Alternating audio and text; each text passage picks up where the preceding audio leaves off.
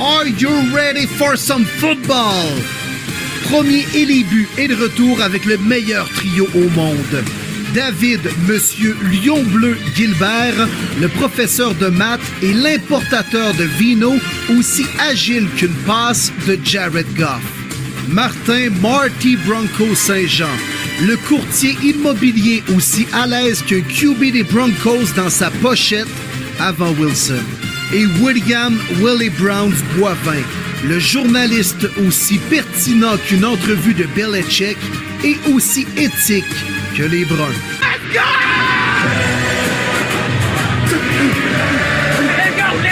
Oh que oui, bienvenue au podcast Premier et les buts, toujours présent, fidèle au poste, même au combat, les chums, c'est fait pour ça. Martin Saint-Jean, David Gilbert, comment allez-vous, messieurs? Moyen, les boys. Puis vous allez comprendre rapidement pourquoi. Yo. La semaine passée, c'était Rex Ryan.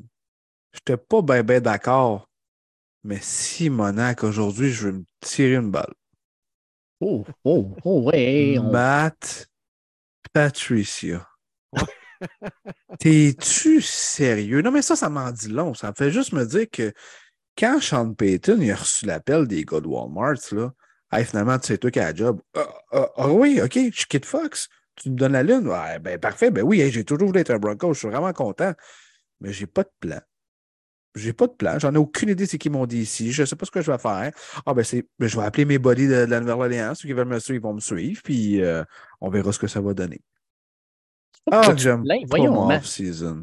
Matt Patricia, là, c'est un gars qui est capable de faire aussi et DC en même temps. On l'a vu à New England. C'est un, un génie. Là. Oui. Hey, puis New England, ils ont bien aimé ça, hein? Ça a bien été 2022. Hein? Ben oui, année. Matt Patricia. Wow, belle solution. Ça a été sérieux, concluant aussi à l'époque quand il a géré la défensive en étant l'entraîneur-chef des Lions Bleus de Dave. là. Ah oui, ah oui, ça aussi, c'était Ah, ben un oui, grand- hein? Un franc succès. Exact, exact. Mm. On l'a embauché pour son côté défensif. Ça a vraiment bien été. Lyon, ça a fini 29, 31 puis 32. C'est pas pire ça. Yes. Hey, Mais, écoute, mais euh, pourtant, la, la- la saison morte, les gars, c'est c'est la saison de l'espoir pour les équipes qui ont, qui ont obtenu deux, trois, quatre victoires cette année. Là. Euh, mais ça démarre mal pour certaines, là, si on écoute Martin Saint-Jean, par contre. Est où mon espoir? Je parle pour la première fois, genre 76e au repêchage. Sean Payton, où tu as donné un choix de première ronde pour qu'il ressuscite Dangerous. T'as pas d'allure. Comment tu veux qu'il y ait une bonne saison? Tes salary cap, t'es pas mal fait. Ben, tu peux t'en sortir un peu. Mais on le sait tout, tu bâtis pas via les agents libres. Tu complètes via les agents libres. Faut tu par le repêchage. Tu n'as pas le choix de première ronde, pas le choix de deuxième ronde. Puis tu finis comme la cinquième pire équipe de l'année. Ah! Désolé, je suis peut-être un peu négatif. Là. Le podcast va me faire du bien après moi. On va changer de sujet. Mais c'était pour répondre à ta première question du podcast, Will. Ça va so-so. Bah, Bon. Ben moi, les gars, je peux, je peux peut-être changer un petit peu le mood dans la place euh, en vous disant que cette semaine, j'ai regardé les chiffres, puis notre podcast par rapport à l'an dernier. Puis l'an dernier, là, la saison a commencé au mois d'août, c'est terminé au mois de mai. Euh, donc de août 2021, si je ne me trompe pas, à euh, mai 2022.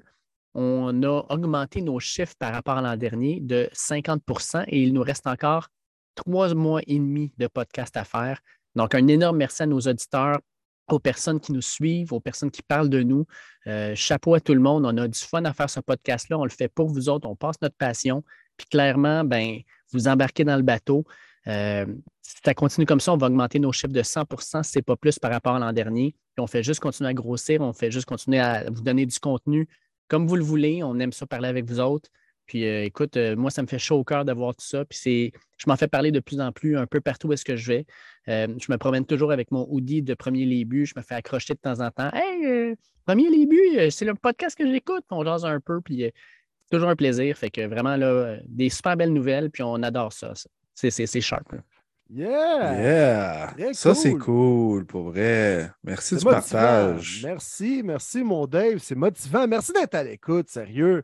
Euh, puis c'est pour ça qu'on continue, qu'on est motivé de se retrouver, nous les trois boys, semaine après semaine, puis jaser de foot autour d'une bière euh, comme ça en soirée. Puis que premier, les buts montent autant que l'inflation et le prix des aliments à l'épicerie. C'est le fun. À un moment donné, on va être comme le Cheese Whiz, on va coûter 5,99.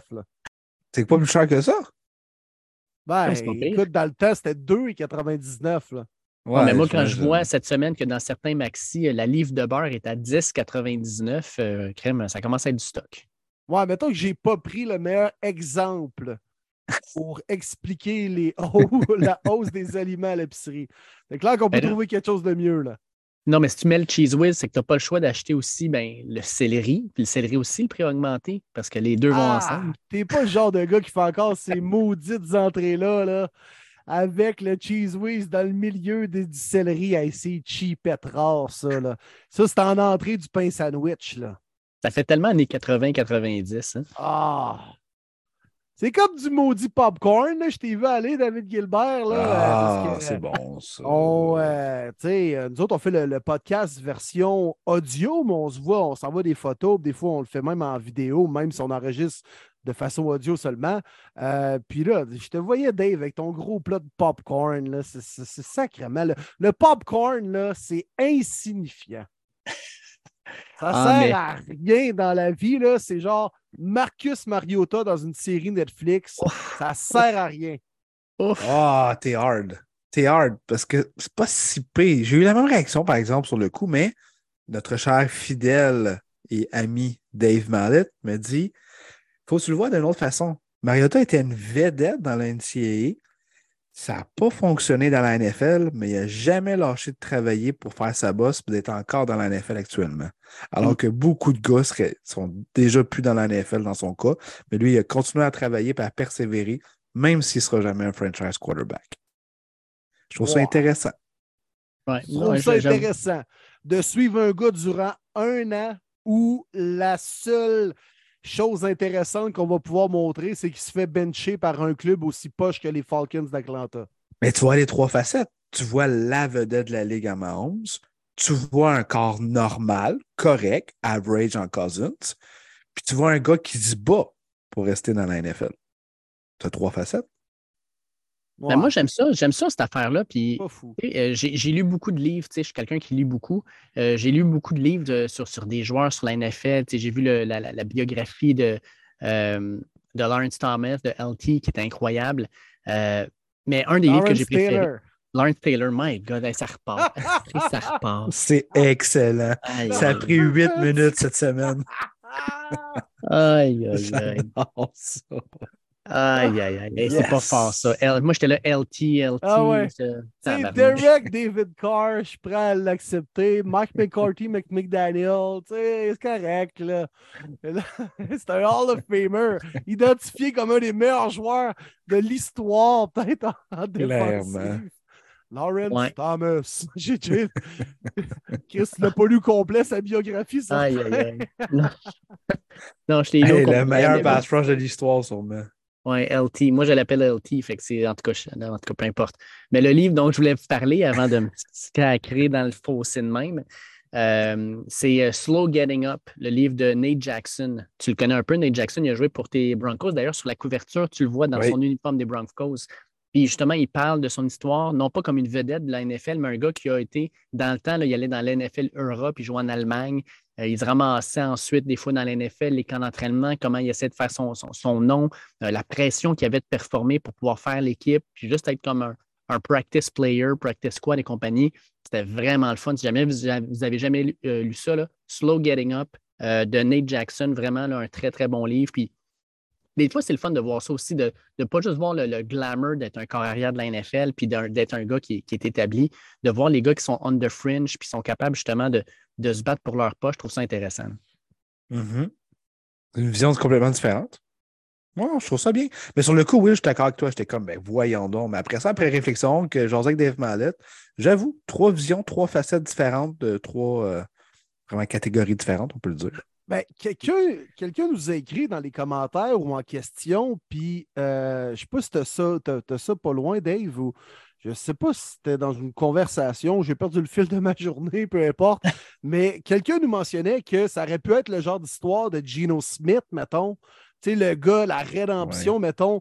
Tu sais, Netflix aurait tellement frappé un coup de circuit s'il avait dit en début de saison OK, on va suivre un gars comme Geno Smith, devient partant après Russell, comment il va vivre la transition. finalement, il connaît une année extraordinaire, gagne le Comeback Player of the Year. ça aurait été incroyable à démontrer. C'est un pari à prendre au niveau de la, production. Là. Alors, euh, il me semble que quelqu'un nous a écrit ça, Dave. C'est moi qui Oui, oui. Ben, Manu Arsenault nous a dit Ma question pour vous, les boys, si les Seahawks du Racing Geno Smith, on lui donne combien et pour combien de temps? Bon podcast, les boys. Ouf. C'est dur, ça. Tough. Sérieux, c'est tough. Parce que d'un, tu ne veux pas le perdre, ça c'est sûr. Avec l'année qu'il vient de connaître, c'est wow, c'est incroyable. Il n'est pas si vieux non plus. Tu ne veux pas manquer de respect, mais en même temps, tu ne veux pas donner un 5 ans 200 millions, on s'entend. Tu ne veux pas avoir un trop long contrat. C'est sûr que dans le plan Smith, tu veux un garantie 3 ans qui t'amène à avoir peut-être un 4 ans pour ne pas avoir un salary cap trop haut. Mais moi, Seahawks, c'est deux ans. Deux ans, 60 millions à peu près. Oui, deux ans 60. Puis, tu sais, deux ans 60, je pense que c'est win-win. Tu sais, tu ne payes pas ton corps arrière 50 ou 45 millions. Puis le gars, tu as quand même amené en série. Il t'a fait faire de l'argent en maudit cette année, Gino Smith, là, sincèrement. Puis non seulement il t'a fait faire de l'argent, mais il t'a sauvé la face, pas à peu près. Parce qu'imagine si Russ avait été vraiment bon, là, puis Gino avait été mauvais, on aurait fait comme Ah, crème, on vient d'en échanger un bon. Mais ben non, Gino Smith a été meilleur que Russell Wilson cette année, puis a amené son équipe en série alors que personne ne les voyait là. Fait que je pense que tu sais, tu dois récompenser un gars qui a fait ça pour toi, pour ton organisation, puis surtout qui est là depuis un bon bout de temps. Fait que ouais, 2,60, j'aime beaucoup ton chiffre, Martin. Puis en plus de ça, les Seahawks sont le beau jeu là, quand même, avec euh, deux choix de, première ronde cette année. Euh, deux choix quoi dans le top 15 en plus de ça? Mm-hmm qui n'ont pas de panique à faut absolument peut-être repêcher notre franchise QB, surpayer ou peut-être même un gars comme Will Levis qui, qui drop un peu, ils peuvent le repêcher, le laisser derrière Geno Smith pendant une, deux saisons, laisser le temps de se développer. Donc, les Seahawks sont le beau jeu. Puis après, ce que euh, Geno euh, a fait cette année, là, il a prouvé que il n'y a pas juste un masque, là, puis si on l'enlève, c'est quelqu'un d'autre comme dans Scooby-Doo. Il est capable de jouer au football. C'est un bon mm. leader, puis il est apprécié chez les Seahawks. Deux ans, 60 millions, j'achète ça. Deux ans, pas plus que deux ans. Puis si c'est 35 par année, les corps arrière maintenant, c'est rendu surpayé partout. On va en parler avec un autre des Giants de New York, mais c'est ça. Et euh, Gino Smith, il te fera pas mal à un, deux ans, je pense. Fait que tu vas sortir quand même win-win, peu importe ce que les Seahawks font. Exact. Euh, Mais ça, c'est le point de vue des Seahawks. Mais pense à son agent, avec toutes les équipes qui cherchent des corps arrière. Il y en a plein de bons qui vont sortir au repêchage, ben, qui sont supposés être bons. On s'entend que c'est une science mm-hmm. qui n'est pas 100% véridique. Mais on parle qu'il y en a quatre qui pourraient sortir top 15, top 20. pas. Ben, il, y a, il y a 32 ans, Gino Smith. Il y a vraiment une équipe qui serait prête peut-être à s'engager pour 4, 5 ans. Euh, tout, va dépendre du salaire garanti. Si mhm. les Seahawks sont prêts à lui verser un contrat, ça va devenir la nouvelle mode. Puis malheureusement, c'est peut-être les Browns et euh, Deshaun Watson qui ont parti cette mode-là. Puis ça fait chier bien des équipes dans la ligue, dont d'autres équipes de euh, la AFC North, avec euh, Joe Burrow et les Bengals, Lamar Jackson, bien sûr, et les Ravens. Puis ça va devenir lentement, mais très bientôt, la nouvelle tendance surtout pour les corps arrière. Ça va être le montant garanti qui va être important et non pas nécessairement le nombre d'années. D'accord avec toi. Puis en plus, là, on vient d'apprendre il y a quelques semaines de ça que le, plafond salarial allait monter à 224 millions. Donc, c'est de l'argent de plus. Puis ce montant-là va encore augmenter. Regardez, juste les chiffres du Super Bowl, c'est le troisième show le plus regardé de l'histoire de la télévision live aux États-Unis. 113 millions d'Américains ont regardé ça. Écoute, euh, l'argent est là. Euh, puis les carrières vont vouloir en profiter parce que non seulement c'est les joueurs les plus importants, mais c'est des joueurs qui, lorsqu'ils sont blessés, là, ça, ça, tue dans le fond la, destinée d'une équipe. On l'a vu avec plusieurs équipes cette année. Fait que moi, moi euh, oui, effectivement, je pense que ce que Deshaun Watson a fait, les autres joueurs vont le vouloir, puis les propriétaires encore, tu le vois qu'il y a une réticence. Là. Tu vois avec les Ravens puis Lamar, ils ont, clairement une réticence à aller là. Puis ils comprennent qu'il y a un risque à faire ça. Mais en même temps, quand tu regardes les autres sports professionnels, le basketball, le hockey, ben, le garantie existe aussi. Fait que la NFL fait juste, dans le fond, se ranger du côté des autres joueurs professionnels dans d'autres sports. Tu sais, veux, veux pas, le carrière reste ton meilleur joueur dans une équipe de football et surtout dans la NFL de 2023. Si, mettons, les Seahawks, ils veulent décider, ah ouais, Gino demande un peu trop cher ou un an de plus, c'est quoi le plan B pour de vrai? C'est de sacrer Will Levis dans la gueule du loup, puis tu fais starter une recrue, puis tu espères qu'il te fasse gagner? Ou tu essaies d'aller chercher quelqu'un sur les agents libres, mais encore là, tu vas surpayer pareil, là? Exact. Ils sont pas allés chercher quelqu'un dans cet échange-là aussi? Il tombe agent libre, Drew Lock. Ah, quel Ah dommage. ouais, mais là, Ça il va devenir le prochain Paxton Lynch. Exact. Bravo. Paxton Lynch. hein? Hey, premier fait d'armes. Le gars va rentrer au temple de la renommée pour pas un honneur, un déshonneur. C'est Hey, le premier fort- joueur de l'histoire Oui. du football, OK, là? À avoir été benché dans la NFL, la CFL, la USFL et la XFL. Bravo, dude. Rendu là, man, change de profession, là. C'est Écoute, terrible, pour vrai. La saison commence. Première game, il se fait déjà bencher quand il était collé starter. C'est le seul QB de la semaine dans la XFL à se faire bencher. Week 1. Ah. et la honte. La Il n'est pas blessé, le gars, là. Il est juste mauvais. Ah, puis, euh, avez-vous regardé ça un petit peu, la XFL, Aïe, les boys? aïe. Avez-vous Oui. jeté un œil là-dessus? Ouais, ouais, ouais, j'ai regardé ça un peu. Je suis pas encore vraiment en manque de football, là, vu que, tu sais, on vient de gérer le Super Bowl.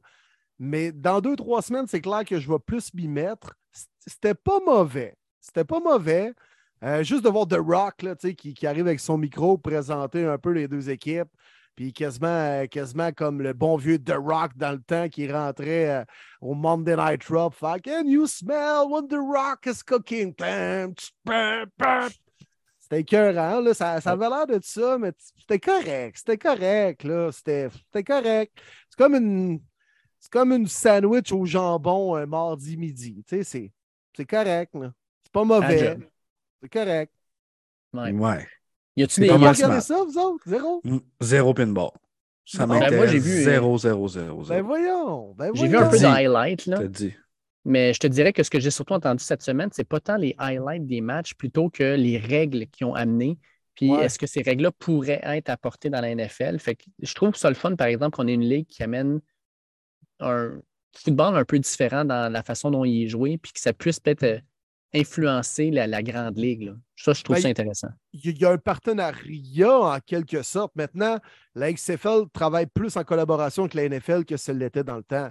The Rock veut, veut pas, tout le monde l'aime. Il y a quand même une relation avec, euh, avec la NFL. Il a, il a touché un peu à la ligue, là, même si euh, il n'a jamais été vraiment repêché. Mais tu connaît bien un gars comme Ray Lewis, parce qu'ils ont évolué ensemble avec les Miami Hurricanes à l'époque. Euh, mais c'est sûr que c'est un peu un laboratoire pour la NFL. Autant il y a des gars qui vont performer cette année, ben, dans les prochaines semaines, prochains mois, qui vont avoir des chances à des camps au mois d'août. C'est clair, net et précis. Là. Tu sais, Tyler mettons, sa carrière a ressuscité avec la USFL et la XFL il y a deux ans. Puis là, une couple d'équipes qui ont fait Ah, pas si pire, on va l'amener comme genre troisième carrière. Puis là, il y a des blessures, fait sa place. Pas, écoute, euh, Patrick Mahomes, mais pas mauvais non plus. Puis s'il n'y a pas cette plateforme-là de visibilité, probablement qu'on n'entend plus jamais parler de Tyler Henneke. Fait que c'est clair qu'il y a des gars là-dedans qui vont pouvoir avoir comme une certaine visibilité, qui vont peut-être avoir une chance à- par la suite de percer dans la NFL. C'est un beau laboratoire, quand même, un beau euh, club école, entre guillemets. Puis, euh, mais tu sais, en même temps, il y a des vieilles, euh, des vieilles guenilles, mettons, on va dire ça comme ça. Tu sais, AJ McCarron n'aura pas une chance dans la NFL à nouveau, là. Puis Paxton Lynch non plus, là, visiblement. Sais, Josh Gordon, mm, avec les Vipers de Vegas, là, il ne jouera pas dans la NFL. Il y a Vic Beasley qui joue là. Mhm. Il y a quand même certains gros noms, là, entre Mhm. guillemets. Là. Josh Eux autres, on Gordon, euh, plus ou moins NFL. encore. euh, Ouais. Ah non, Josh Gordon, là, c'est assez. là. Non, non, non, à un moment donné, c'est Là, correct. on a là, compris que le gars, il smoguait, il smoguait son char avant d'aller aux pratiques. Là. On sait qu'il fume du weed, là. Tu sais, c'est ce moment donné, là. Non, il n'aura plus de chance, là. C'est assez, là. Ben non, c'est Ça correct. devenir le premier joueur à être suspendu et dans la NFL et dans la XFL, puis éventuellement la USFL? C'est sûrement déjà arrivé, là, je peux pas croire. Là. Ouais. Mais moi, j'ai trouvé mon équipe, les gars, après avoir regardé le premier week-end d'activité. J'ai fait ça, ça c'est mon équipe, je vais les suivre. Ça n'a pas été long? Non, je les ai vus jouer, j'ai fait, je les aime, eux autres. À la vie, à la mort, là. Ah, ben écoute, peut-être pas jusque-là, là. Les Browns, j'ai des t-shirts et des jerseys de toutes les couleurs, là. Cette équipe-là, je suis pas prêt encore à dépenser trop, trop d'argent, mais mettons qu'ils passent à la TV, je vais les regarder. Tu sais, C'est quand même, quand même un lien d'attachement de, de partisans, non? Ouais. OK, je vais prendre les boys, moi, pour les Battlehawks de Saint-Louis. Les Battlehawks, My les God. aigles bagarreurs. Les Battlehawks. Qu'est-ce qui t'a attiré dans cette équipe-là, mon Will? Les Battlehawks. Eh, boy, boy. Non, mais Saint-Louis, en plus. Eux autres, ils sont fait piquer leur équipe comme à San Diego, là. Mhm. Tu sais, ils l'ont pas eu facile. Fait que moi, je me range derrière Saint-Louis au niveau football. Battlehawks. AJ McCarron comme carrière. Toujours aimé dans les années de Bama.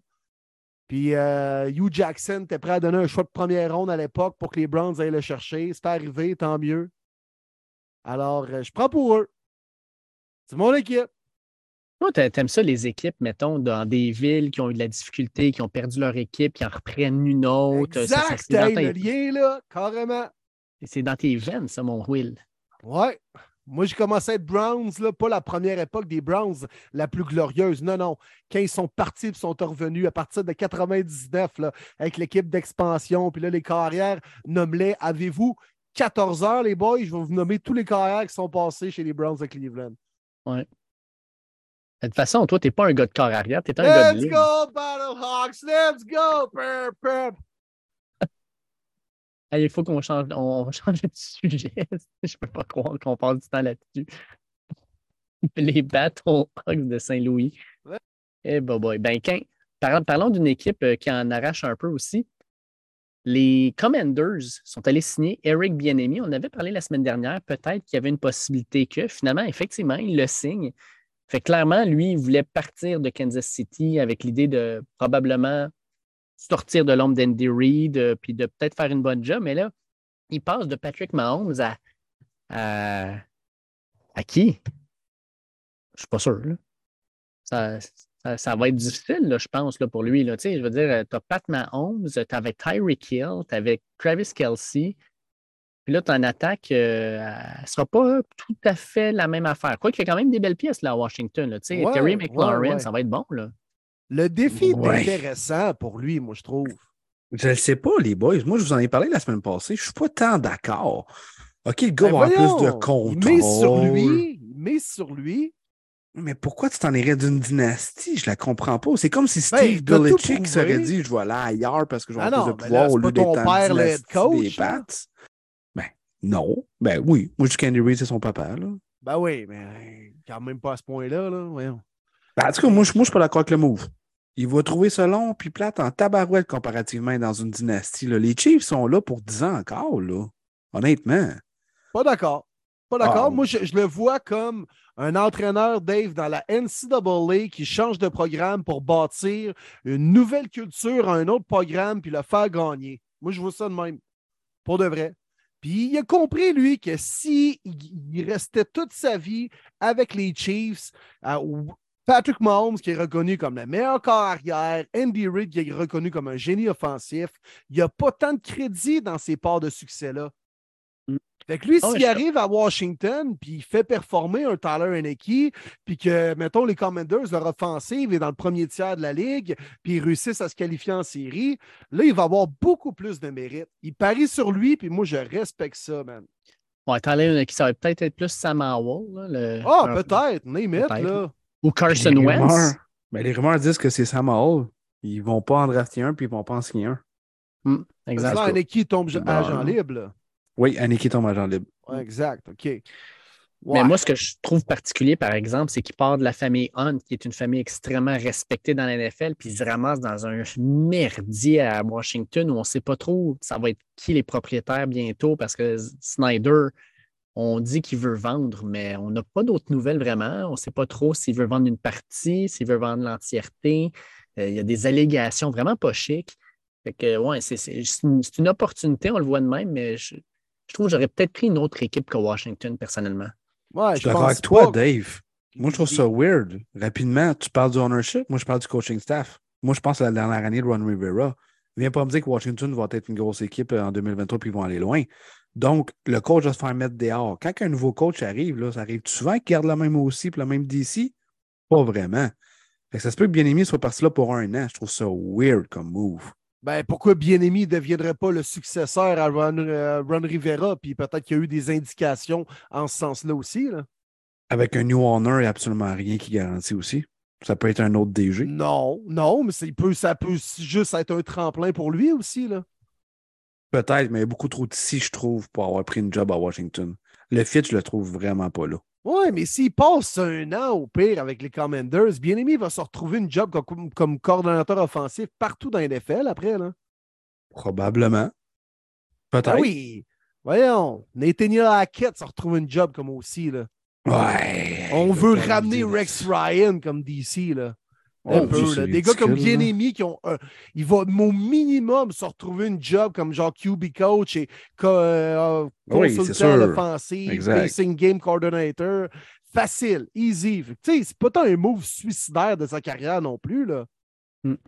Qu'est-ce qui dit qu'il ne recoachera pas peut-être dans deux ou trois ans avec Andy Reid? Regarde le parcours de Matt Nagy. Matt Nagy coachait avec les Chiefs.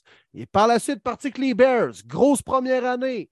12-4, ils amènent en série. Par la suite, ça a été une dégringolade, mais il revient avec les Chiefs. Mm-hmm. Ça se peut qu'il se pogne une job comme aussi, ou même comme head coach dans 2-3 ans, Matt Nagy. Je ne serais pas surpris. Ben là, il a été promu aussi, c'est sûr que ça ne se donne rien aux Chiefs, là, mais là, il n'est plus le QB coach. Là. Il est rendu aussi Nagy. Bon, mais regarde. Pourquoi le carrousel ne se ferait pas avec bien-aimé non plus? Je trouve juste le pari risqué, personnellement. Washington. Je trouve ça risqué. Mm. Ah ben, parlant de paris risqués, euh, puis on en a glissé un tout petit mot très subtil tantôt, mais Nicolas Tremblay nous demande que pensez-vous que les Giants vont faire avec le dossier Daniel Jones? Parce qu'on on a entendu cette semaine de la part de certains euh, insiders de la NFL que Daniel Jones aurait changé d'agent et qu'il demanderait la modique somme de 45 millions de dollars aux Giants pour son prochain contrat par année. Euh, ce qu'il mettrait à égal avec un Pat Mahomes avec euh, des carrières de, premier plan. Euh, moi, mon premier commentaire a été euh, il est tombé sa tête? Mais qu'est-ce que vous en pensez, vous autres? Première chose, il ne faut pas comparer les contrats parce que l'évolution est énorme dans la NFL. Fait que même si on se dit que Mahomes gagne 45 millions au moment où ce qu'il a signé versus D. Jones cette année, ça n'a pas le même impact que ça a l'air que de le dire comme ça. 45 millions, c'est quasiment l'average. Vous allez voir, lui, il va avoir des contrats absurdes. Ben, pas absurdes, mais Joe Burrow, Justin Herbert, les contrats vont être hallucinants dans pas long, peut-être même cette année. Jalen Hurts, même chose. Oui, c'est beaucoup de sous, mais tu fais quoi côté Giants? Enfin, Jones a eu sa bonne année, puis moi, j'étais un hater de Daniel Jones, tout le monde le sait. J'y croyais zéro pin barre. Cette année, il m'a vraiment surpris. Est-ce qu'il peut être un quart de franchise? J'ai de la difficulté, mais il a joué top 10, top 12 cette année. Il faut lui donner le crédit. Là. Tu ne peux pas le laisser partir. Je ne sais pas. C'est au minimum le franchise tag. Au minimum.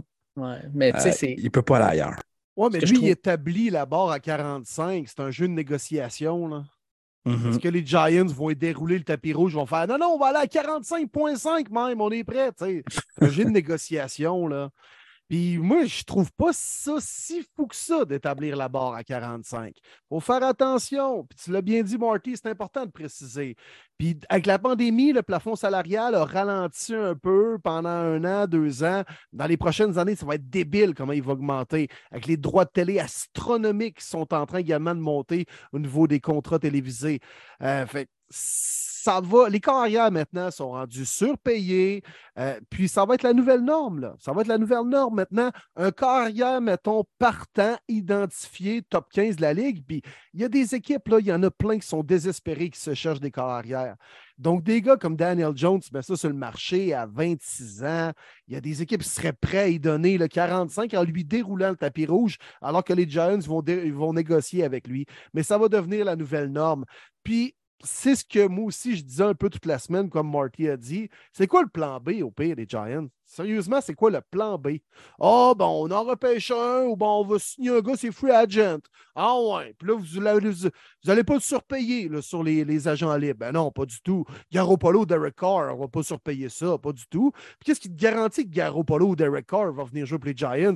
Puis c'est un upgrade en plus de ça. Aucunement c'est quoi vraiment l'option B pour les Giants? C'est plus ça la question du fait qu'on donne-tu 42 millions par année pendant 4-5 ans à Daniel Jones? Ben, je pense que le plan B, c'est pas un plan B. Tu as le plan A, 1A, puis le plan 1B. Le plan 1A, c'est tu lui donnes ce qu'il veut avec un contrat. Tu, tu le négocies. Là, ça ne sera peut-être pas à 45, ça va peut-être être un petit peu en dessous, puis tu le négocies sur une certaine durée.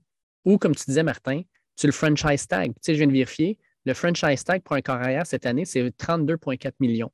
Fait que 32,4 d'économie, c'est pas loin de par rapport à sa demande, là, un 12,6 ouais, mais tu mets un plaster quand même, parce que tu as le même problème l'année prochaine.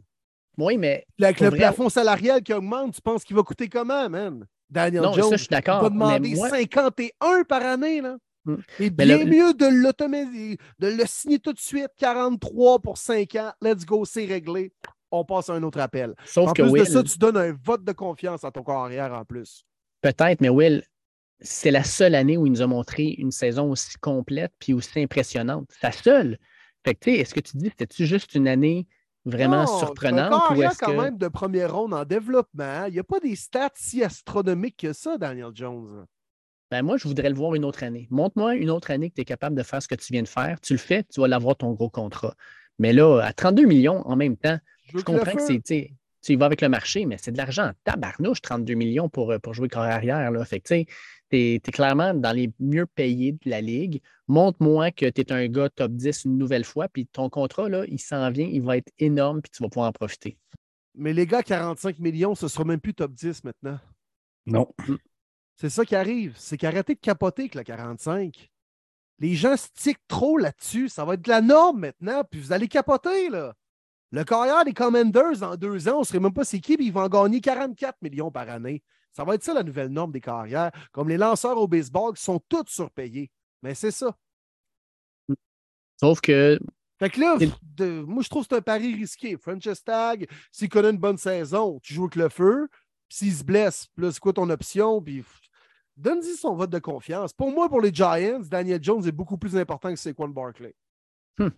Ah, c'est bon d'en parler. Tu prends qui? Des Jones c'est quoi? Le, débat, il n'y en a pas, là. C'est carrément des Jones, là. Ben oui, ben oui. C'est quoi, tu le laisses aller, là? Aussi, Au niveau de la valeur des carrières, on vient d'en parler. Es-tu prêt à surpayer un running back après son contrat recru, avec tout ce qui est arrivé dans les dernières années? Les Le'Veon Bell, Todd Gurley, name it, là. Il y en a plein. Jamais. Jamais. Regarde la preuve, les Bengals, ils n'auront pas le choix de couper Joe Mixon avec tous leurs joueurs qui s'en viennent. Puis pas juste ça, le repêchage, vous le savez, juste l'année passée, tu peux avoir une vedette en Kenneth Walker ou en Brees Hall. Il y en a d'autres à venir. Là. Euh, cette année, c'est B. John Robinson de mémoire. Euh, tu en as plein que tu peux découvrir en troisième, quatrième round. Pour vrai, Giants, je comprends l'attachement, je comprends qu'ils ont mal repêché. Tu ne repêches pas un running back deuxième overall, ça n'a aucun sens, même si ça s'appelait Saquon Barkley. Mais moi, je le laisserais walk pour vrai. Pas vrai, je dois donner 15 millions par année à Sequan. Jamais. Jamais je ferais ça. En tout cas, ça va être. Euh, ça va être intéressant de voir ce que les Giants vont faire parce que euh, ça va être une négociation qui va être très médiatisée. Puis ça va être une, ça, va être aussi regardé par bien des carrières dans la ligue. Là. Euh, un Kurt Cousin, tant qu'à moi, Kurt Cousin puis Daniel Jones, je ne sais pas comment tu peux représenter ça, mais ça va être une négociation qui va avoir un impact sur plusieurs corps arrière, leur prochain salaire. Ça, va être, ça va être vraiment à suivre. Puis, euh, Parlant Kirk de ça, Cousins, à l'époque, Dave était devenu le premier carrière, si on veut, surpayé. Lorsqu'il était devenu agent libre des Redskins aux Vikings, les Vikings tournaient en rond avec leur QB, puis on l'a fait, let's go. Puis Kirk Cousins, c'est un contrat totalement garanti. Je pense que c'était même le premier de l'histoire de la NFL, ou du moins pour un carrière. Euh, carrément qu'il ait passé les Redskins aux Vikings. Puis il gagnait, regarde, il gagne encore le même salaire. 3 ans, 84 millions, je m'en souviens encore. 35 100% millions. là. Il est le neuvième présentement le mieux payé. Là. Actuel- dans le temps, il était, il était dans le top 3 pendant au moins trois ans. là. là tu qu'il valait ça? Non. Mais écoute, les Vikings ont identifié leurs besoins, fait qu'ils ont payé un. Ça, c'est- Mais tu sais, c'est là que tu te rends compte la, 15. la, la valeur d'un corps arrière sur son contrat recru. Un gars comme par exemple Jalen Hurts, là, il va signer, là, il va avoir son gros contrat, mais un corps arrière recru a énormément de valeur parce que s'il est bon, il te permet tellement d'aller chercher des pièces autour de lui qui vont te permettre d'avoir une équipe plus performante. Euh, Daniel Jones, on va le payer, mettons, justement, là, 40-45 millions, peut-être même 50 millions par année dans une coupe d'années. Euh, ça enlève énormément sur ta masse salariale pour aller chercher d'autres joueurs d'impact. L'impact, justement, on, on parlait du repêchage, mais un CJ Stroud, un Bryce Young, un, Will Levis, un Anthony Richardson, un gars que tu es capable de repêcher puis de mettre comme carrière partant, même s'il n'est pas un gars vedette dès le départ, juste son contrat te permet de mieux l'entourer. Je pense que ça, c'est quelque chose à considérer aussi. Tu sais, les Giants vont repêcher quand même assez haut au repêchage. Fait que j'ai hâte de voir ce que ça va donner. Mais faisons attention aussi, parce que la masse salariale, on peut la déjouer. Regardez les Chiefs. On a donné le gros contrat à Pat Mahomes il y a quelques années. Tout le monde capotait. On a retenu les Kelsey. On avait retenu le Tyreek Hill avant sa grosse prolongation. On a retenu Chris Jones.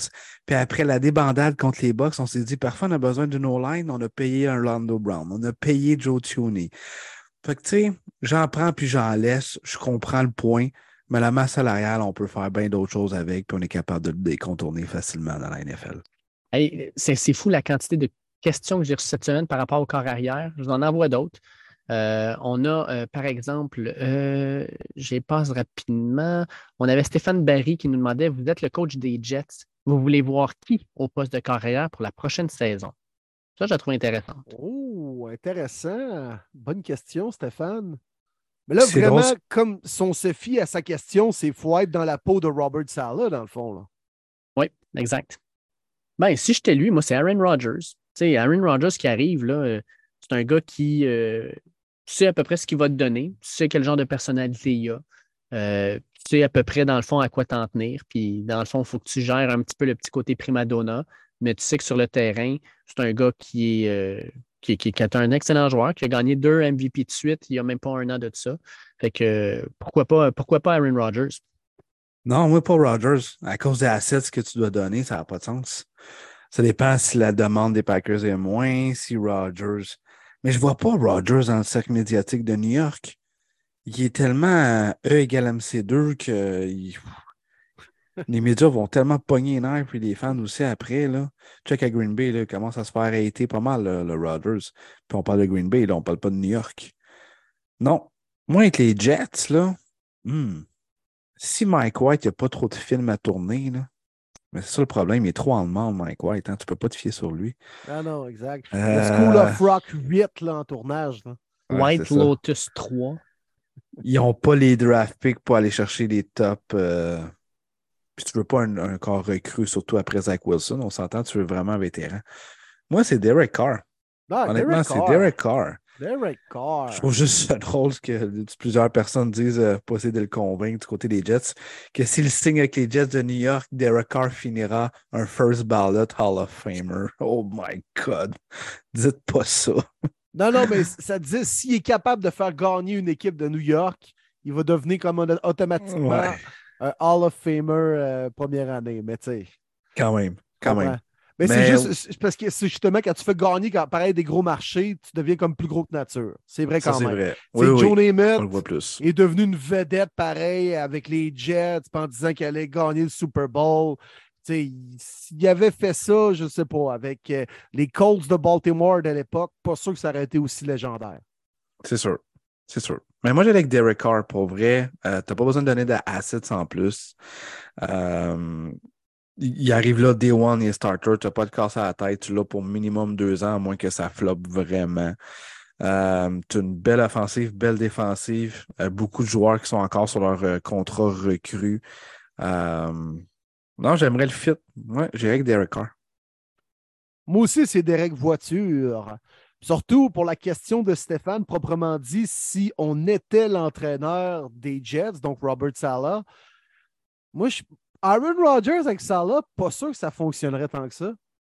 Ben, il prendrait une pareil. Grosse, une grosse personnalité, Salah. Hein.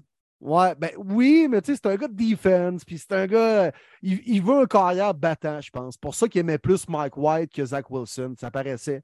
Mike White, c'était quand même un battant. Le gars jouait avec comme 8 codes failés. Là.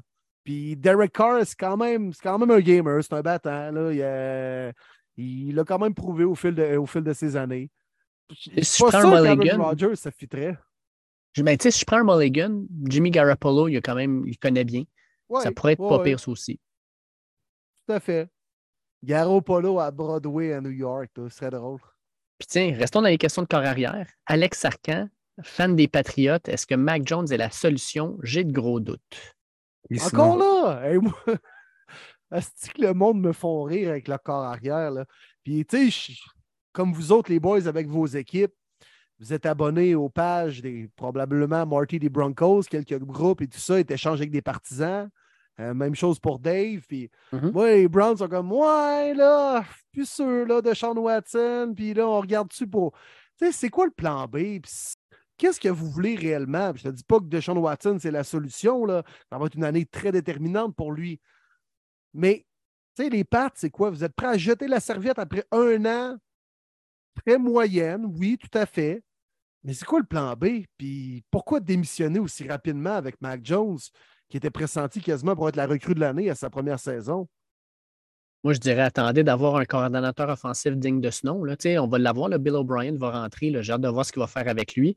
Parce que euh, l'an dernier, là, pour un corps arrière, quand ton euh, chef d'orchestre en arrière, c'est tout croche, c'est sûr que ce n'est pas idéal. Puis on passait un an ensemble à Bahama, je pense, de mémoire. Mm-hmm. Oui, ouais, tout à fait. Euh, non, moi, ma réponse est Mac Jones. Pour 2023, il n'y a pas. Parlez-moi de Bailey Zappi, là, tabarouette. Il peut pas avoir des flashs, mais non, non. Troisième année, tu le sais, pour un quart, tu repêché en première ronde, c'est make it or break it. C'est là tu sais si tu vas prendre son année d'option ou si c'est terminé. Moi, il n'y a aucun débat là-dessus. Qu'on l'aime, qu'on l'aime pas, 2023, c'est Mac Jones. Hmm. Hey, euh, on termine ça avec Maxime Denis qui nous demande Lamar va être le carrière de quelle équipe? Et lâchez pas votre bon travail, j'adore votre podcast. Merci beaucoup, Maxime. Fait que les boys, Lamar se, ramasse où? Les Falcons, messieurs, je maintiens mon point que je vous ai dit il y a quelques semaines. Les Falcons, Atlanta, ils ont besoin d'une vedette, ils ont besoin de quelque chose pour remplir euh, le, merveilleux stade. Euh, il faut donner espoir euh, aux partisans. On a des bons jeunes intéressants. on est prêt à donner des choix moi, c'est, je peux pas voir comment Clamart peut revenir avec les Ravens. Surtout le match en série qui sont à Cincinnati, le gars se déplace même pas avec ses coéquipiers. Voyons, ça, ça se fait juste pas. La séparation est faite, ils veulent juste pas le dire.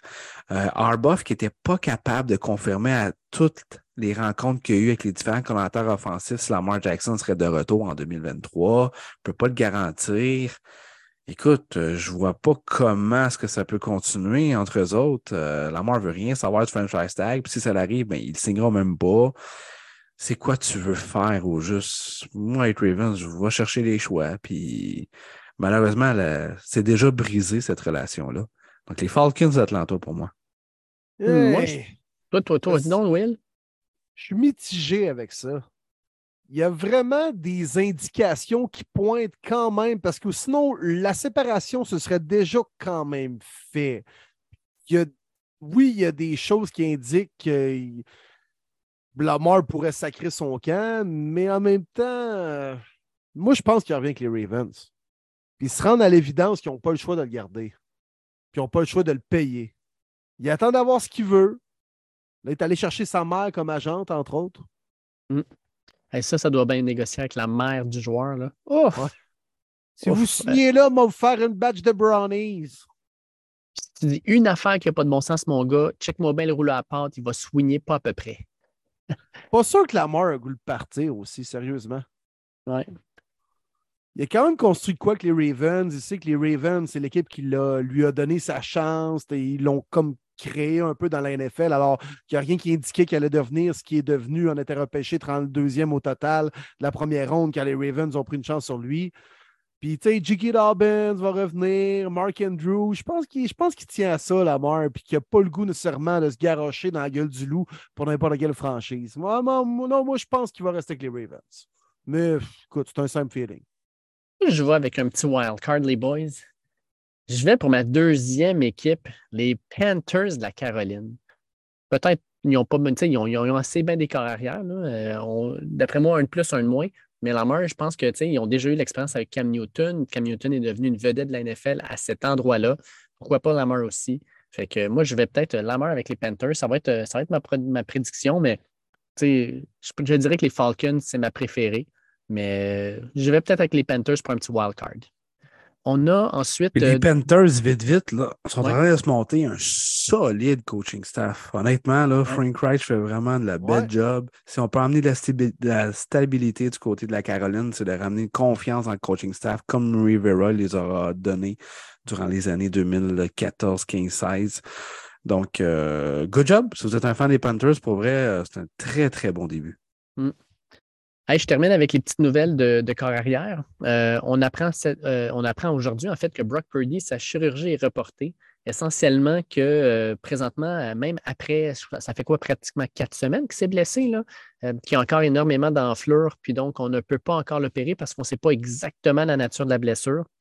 Son opération qui devait avoir lieu cette semaine va être reportée. On parle présentement peut-être de la mi-mars, puis on dit que c'est au minimum six mois de guérison.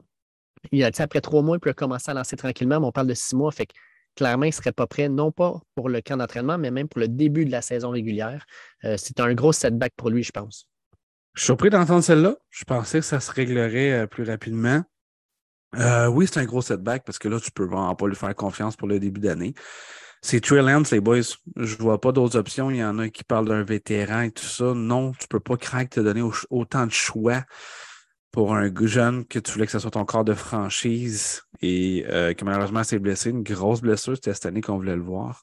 Mais euh, pour moi, aucun entraînement, euh, aucun doute. C'est cette année que tu vas savoir avec Trey ce que tu fais avec lui.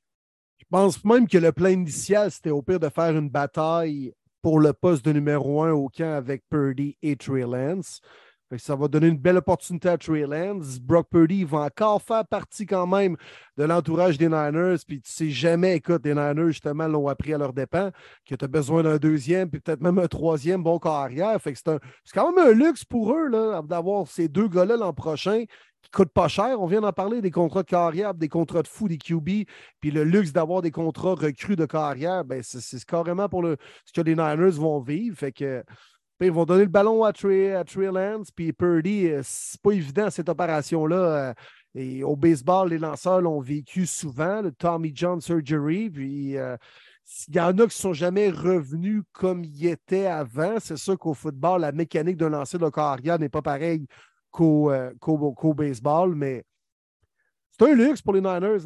Dans tous les cas, ils ne sont pas si perdants que ça, mais c'est malheureux vraiment pour le dude, Brock Purdy. C'est une belle histoire. Il a guidé les Niners en finale de conférence. Sur le premier jeu, il se blesse. Première séquence à l'attaque. Même pas capable de finir le match. Puis, au moins finir le travail. Au pire, perdre dignement 31-21 contre les Eagles. Puis, il aurait pu quitter la tête haute vers le off-season. Là, il se blesse. Opération. Sérieusement, c'est dommage pour lui dans cette histoire, Cendrillon. Je termine avec la nouvelle qui est sortie aussi aujourd'hui que les Titans ont coupé leur euh, joueur de ligne offensive, Taylor Lewin.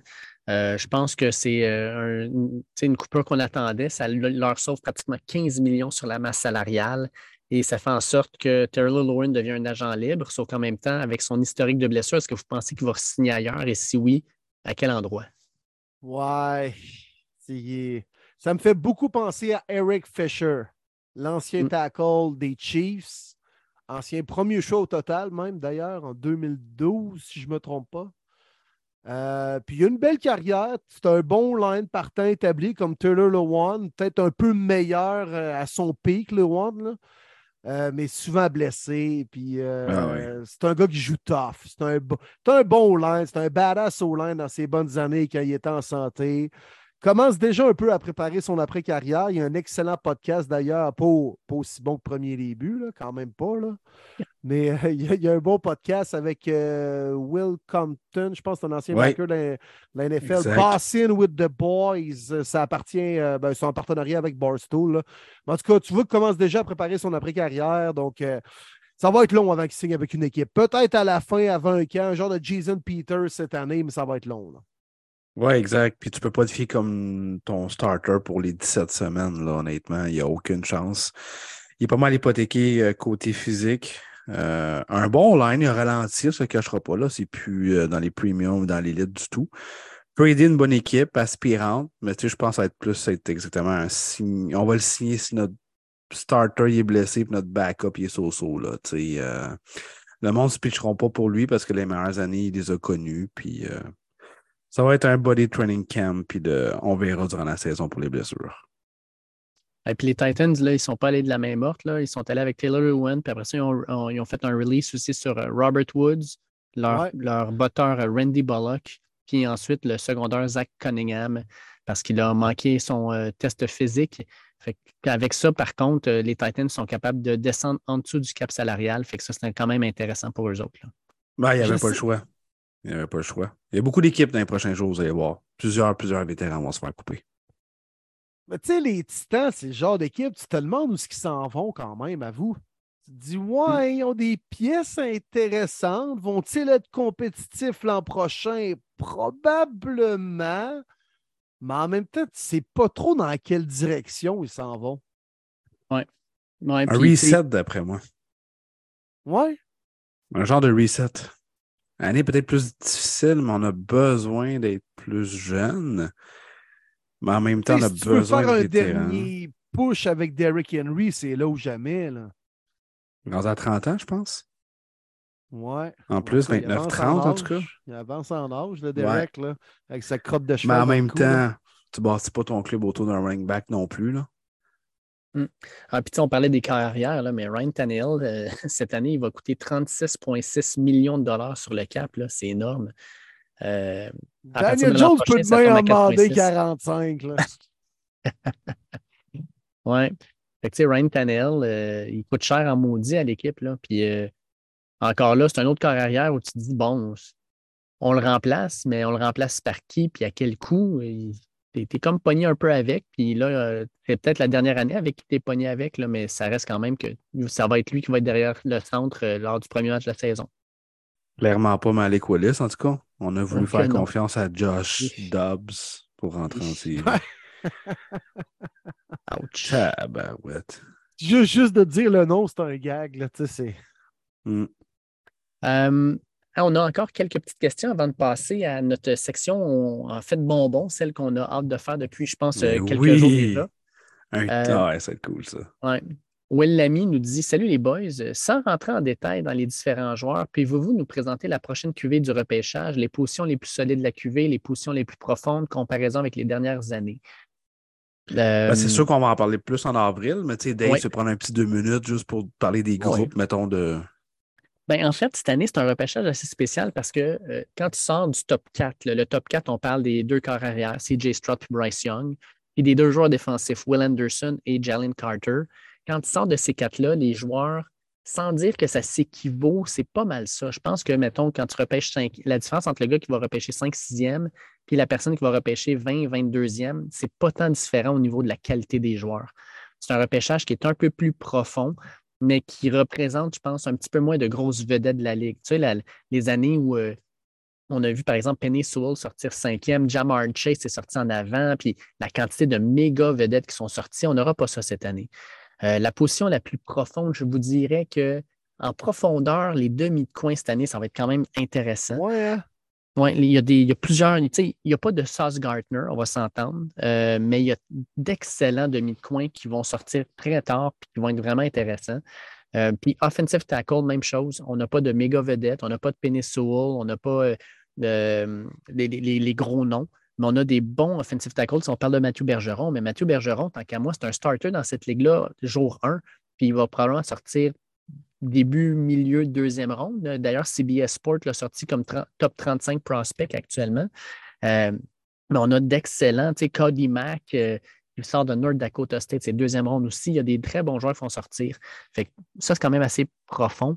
Puis, comparaison avec les dernières années, mais c'est carrément ça, c'est qu'il y a moins de vedettes, c'est moins, la crème est beaucoup moins épaisse au sommet, mais il y a beaucoup de profondeur quand même. Fait que ça, ça peut être intéressant. Euh, ensuite, on a Bill Savard, ça, ça je, veux vous poser ça. Bill Savard nous dit Je me sens un peu niaiseux de demander la question, puis Bill ne, te, pas, ne, ne, dit jamais que tu es niaiseux en posant une question. J'ai quand même euh, scrappé le nom d'un des meilleurs joueurs défensifs de l'histoire de la NFL ici même au podcast. Après huit minutes du début du podcast. Et voilà. pas besoin de dire que ouais, c'est ça, on, est au même, on est au même niveau. Là. Euh, Pouvez-vous m'expliquer concrètement dans un match la différence entre OC et DC et HC, donc Offensive Coordinator, Defensive Coordinator, puis Head Coach, dans le play calling et les différentes mentalités. Ça fait plusieurs années que je suis le football et je ne comprends pas la différence dans la gestion d'un match. J'espère que c'est clair. Merci les boys. Puis encore plus pour te mêler, Bill, toutes les équipes ne fonctionnent pas de la même chose. de la même façon, c'est ça. De la même façon. Ah, c'est ça le problème. Mais écoute, je, vais, je vais y aller traditionnel, puis je vais vous laisser, euh, mettons, Will, t'expliquer pourquoi ce n'est pas toutes les équipes qui font ça. Fait que traditionnellement, OK, un head coach, c'est vraiment lui qui va diriger euh, qui va faire euh, le clock management ou bien qui va caller les timeouts ou faire les ajustements. Ou, c'est vraiment, il est vraiment là pour épauler. Le coordinateur offensif, c'est lui qui va appeler les jeux. Donc, c'est lui qui va parler dans le casque carrière pour dire c'était le jeu qu'on fait. après ça, c'était le jeu. Puis, c'est ça. Puis la même chose pour le coordinateur défensif. Absolument, c'est un linebacker. La plupart des équipes, c'est ça. Des fois, ça peut être un safety, mais absolument, c'est un linebacker qui prend les calls du euh, defensive coordinator. Puis là, je vais laisser expliquer Will pourquoi c'est pas les 32 équipes la même chose. Ben, puis de plus en plus, mettons, depuis 10 ans, c'est qu'à chaque fois qu'il y avait un entraîneur-chef d'engager, c'est un, spécialiste d'une unité en particulier. Dans, mettons, l'ancienne NFL, entre guillemets, c'était vraiment des coachs en chef généralistes qui ont touché à l'offensive, à la défensive, même aux unités spéciales. Puis des gars qui avaient touché à tout, puis arrivaient coach en chef, puis étaient capables un peu de chapeauter chaque unité, puis chaque position même. Là, de plus en plus, on engage des spécialistes. Donc, c'est pour ça, des fois, qu'une équipe, on voit même l'entraîneur-chef appeler les jeux, style Sean McVay avec les Rams, style Carl Shanahan avec les Niners, Andy Reid avec les Chiefs, euh, Matt Lafleur, celui qui appelle les jeux avec les Packers. Il y en a d'autres également que j'oublie certainement, mais ça, c'est des anciens coordonnateurs offensifs vraiment basés uniquement sur l'offensive. Ils ont coaché en offensive toute leur carrière. Et là, ils arrivent au poste d'entraîneur-chef, mais ça reste quand même des spécialistes d'offensive. Donc, c'est eux qui vont quand même appeler les jeux. Et Carl Shanahan ne disait pas quoi faire à Robert Sala avec sa défensive et ne disait pas quoi faire à Demico Ryans avec sa défensive. C'était vraiment quasiment deux équipes différentes dans la même équipe, mais Carl Shanahan, bien sûr, il va regarder son DC si, comme Martin l'expliquait, des situations, on doit appeler un temps d'arrêt et tout ça, et tout ça, gérer le cadran. Mais Carl Shanahan gère uniquement son offensive. Donc, de plus en plus, c'est pour ça que c'est particulier, puis qu'on parlait même de ce qu'on précédemment dans le podcast, les Boys de Bien-Aimé, qui était, oui, coordonnateur offensif avec les Chiefs, mais c'est pas lui qui décidait tant que ça du plan de match offensif et qui appelait les jeux en plus de ça. Donc là, il arrive avec de nouvelles responsabilités à Washington où il va décider clairement du plan de match offensif parce que Ron Rivera, ce n'est pas un coach offensif. Et en plus de ça, il va appeler les jeux. Donc, c'est pour ça que de chaque équipe, c'est une manière différente de fonctionner. Mais c'est la nouvelle mode dans la NFL où on amène vraiment des spécialistes comme entraîneur-chef qui sont des leaders, qui sont quand même, tu sais, des, Robert Salah, c'était resté un gars défensif avec les Jets. Puis il embauche un gars en offensive qui gère son offensive. Mais euh, ça reste principalement un gars de defense. Alors, euh, c'est pour ça que ça change d'équipe en équipe. All right. Hey, euh, good job, les boys. Deux dernières questions. Nicolas Baudouin, tu m'avais posé une question sur euh, Michael Mayers. Euh, on va se garder ça pour les prochains podcasts, mais on la garde dans notre liste. T'inquiète pas, on va, en parler. Mathieu Juteau nous demande Merci pour les réponses de la semaine dernière, ça fait plaisir. Je me demandais, selon vous, quelle position est mieux euh, d'être adressée avec les agents libres plutôt qu'avec le repêchage? Hmm. Pour cette année? dans le fond? Ben, Ou pour n'importe quelle année? Ben, je pense pour Non, n'importe pas quelle année. Y a-t-il une ben non, position pour que tu cette préfères année, aller chercher? pense. Ben non, moi, je pense pas que c'est pour cette Ok, année. ouais, c'est ça. Parce que prendre cette année, ouais. des Steelers, lui, Mathieu, je pense. Je me trompe pas. Là. Mm. Il nous écrit souvent. Fait quelle position? Moi, je vais vous le dire rapidement. En tout cas, là, euh, les, les running backs. Ouais. Ben, Mais en même temps, tu vas surpayer parce que c'est toujours ça le marché des agents libres. ça. Mais il y a des gros noms de disponibles. Des excellents running backs. Là. Si on parle de Saquon Barkley, Josh Jacobs, Miles, Miles Sanders. Sanders. David Montgomery, euh, Devin Sing- Singletary, Kareem Hunt. Il y en a des bons. Là. Mais en même Ouais. temps, t'en as tellement des repêchages 3, 4e, 5e ronde. Je comprends. Mais Ouais. euh, Moi, je dirais que cette année, receveur, c'est mieux d'aller par le free agency ou par un échange que par le repêchage. Cette année, on n'a pas des gars comme des CD Lamb, comme des euh, euh, Jerry Judy, comme, comme, euh, comme justement le Chris Garrett Olave, comme Garrett Wilson, Williams. Wilson. On en a pas des, on a des bons receveurs, tu sais, on a des. euh, excuse-moi, euh, c'est le- popcorn qui est resté pris dans la gorge. Ha ha! Maudit popcorn à la merde! t'as Ayed de Texas. En fait, tu as, Ouais, t'es Quinton Johnson? Quinton Johnson de Johnson, TCU. t'as, Jackson Smith avec Jingba qui, qui était Oui. écœurant, mais qui n'a pas joué l'année dernière. du tout. Ouais, ben c'est ça, mais cause qu'il n'a pas joué du tout, il a été blessé, fait que ça va devoir la blessure, qu'est-ce que ça donne. On a Jordan Addison de USC qui, était le, Oui. qui a gagné le Beletnikov. On a des bons receveurs, mais cette année, là, quand tu entends parler que Diop serait peut-être sur le marché, Diop est meilleur que n'importe quoi que tu vas tomber sur le repêche- dans le repêchage. Euh, je pense que tu pourrais aller chercher un bon receveur. Puis euh, cette année, peut-être que receveur, c'est peut-être une bonne idée d'aller chercher vers le free agency puis le repêchage plutôt que d'y aller, euh, pas le repêchage, mais plutôt par un échange qu'au repêchage. Moi, je contre toi, Dave, par exemple. C'est la liste d'agents libres de recevoir cette année. Burk. Ton meilleur, c'est Jacoby Meyers, qui est pas mauvais, mais ne sera jamais numéro un. Après ça, c'est Alan Lazard, c'est Juju Smith-Schuster. Ouh, que je déteste le groupe de receveurs. Transaction, il, peut il y a toujours des surprises à chaque année, des vétérans qui ont des gros salaires. Mais tu sais, l'équipe va aller chercher un D-Up, c'est pas une équipe justement qui va repêcher dans le top 10, top 15 parce que tu veux pas aller chercher un receveur de 31 ans. Euh, c'est dur à dire pour vrai. Côté talent, clairement, running back, a tellement de gros noms. C'est ce que moi, surpayé pour un running back, je déteste ça. Euh, O-line, c'est pas fameux cette année, je m'en souviens. Ah, je l'ai, D-line. Interior D-lineman cette année, c'est solide. Javon Hargrave, Duran Payne. Ouh, c'est des gars que je surveille des agents libres. Et Les deux Ouais. équipes vont essayer de les garder, vont peut-être même penser à appliquer franchise tag, mais on a quand même pas de la profondeur sur la ligne défensive dans les deux équipes et euh, on ne peut pas se permettre nécessairement de dépenser des gros sauts, surtout pas les goals. Fait que moi, je vais aller lire euh, Interior euh, D-line, très intéressant via les agents Ouais, libres. non, t'as raison. Puis ça, c'est deux gars qui peuvent changer une défensive. Là. Tu sais, c'est pas juste des compléments, là. c'est vraiment des studs. Euh, puis, euh, je vais rajouter les maraudeurs, les safety. Je pense Ouais. que cette année, tu peux peut-être pogner des joueurs plus intéressants en défensive que ceux qui sont disponibles au repêchage. JC Bates, Jordan Poyer, CJ Garner-Johnson, Jimmy Ward Niners, même Taylor Rapp, euh, Thorn Hill a connu des bonnes séries avec les Chiefs. Euh, Il y a des bons, euh, du bon talent également au niveau des, euh, des safeties et au niveau des agents libres. Puis, dernière question avant de commencer notre partie spéciale. Joël Chevary nous demande quelle équipe de haut classement a le plus d'ouvrages à faire pour espérer poursuivre ses bons résultats? Et quelle équipe de bas de classement a le les meilleurs outils pour aspirer à un bond vers le haut en 2023. Fait quelle équipe n'a pas ce qu'il faut pour pouvoir euh, continuer à où est-ce qu'ils sont, puis quelle équipe du bas de classement a ce qu'il faut pour pouvoir monter? Pour moi, c'est facile, les Eagles. Les Eagles, parce que tu dois payer Jalen Hurts. Tu as tellement d'argent libre, tu en as 20.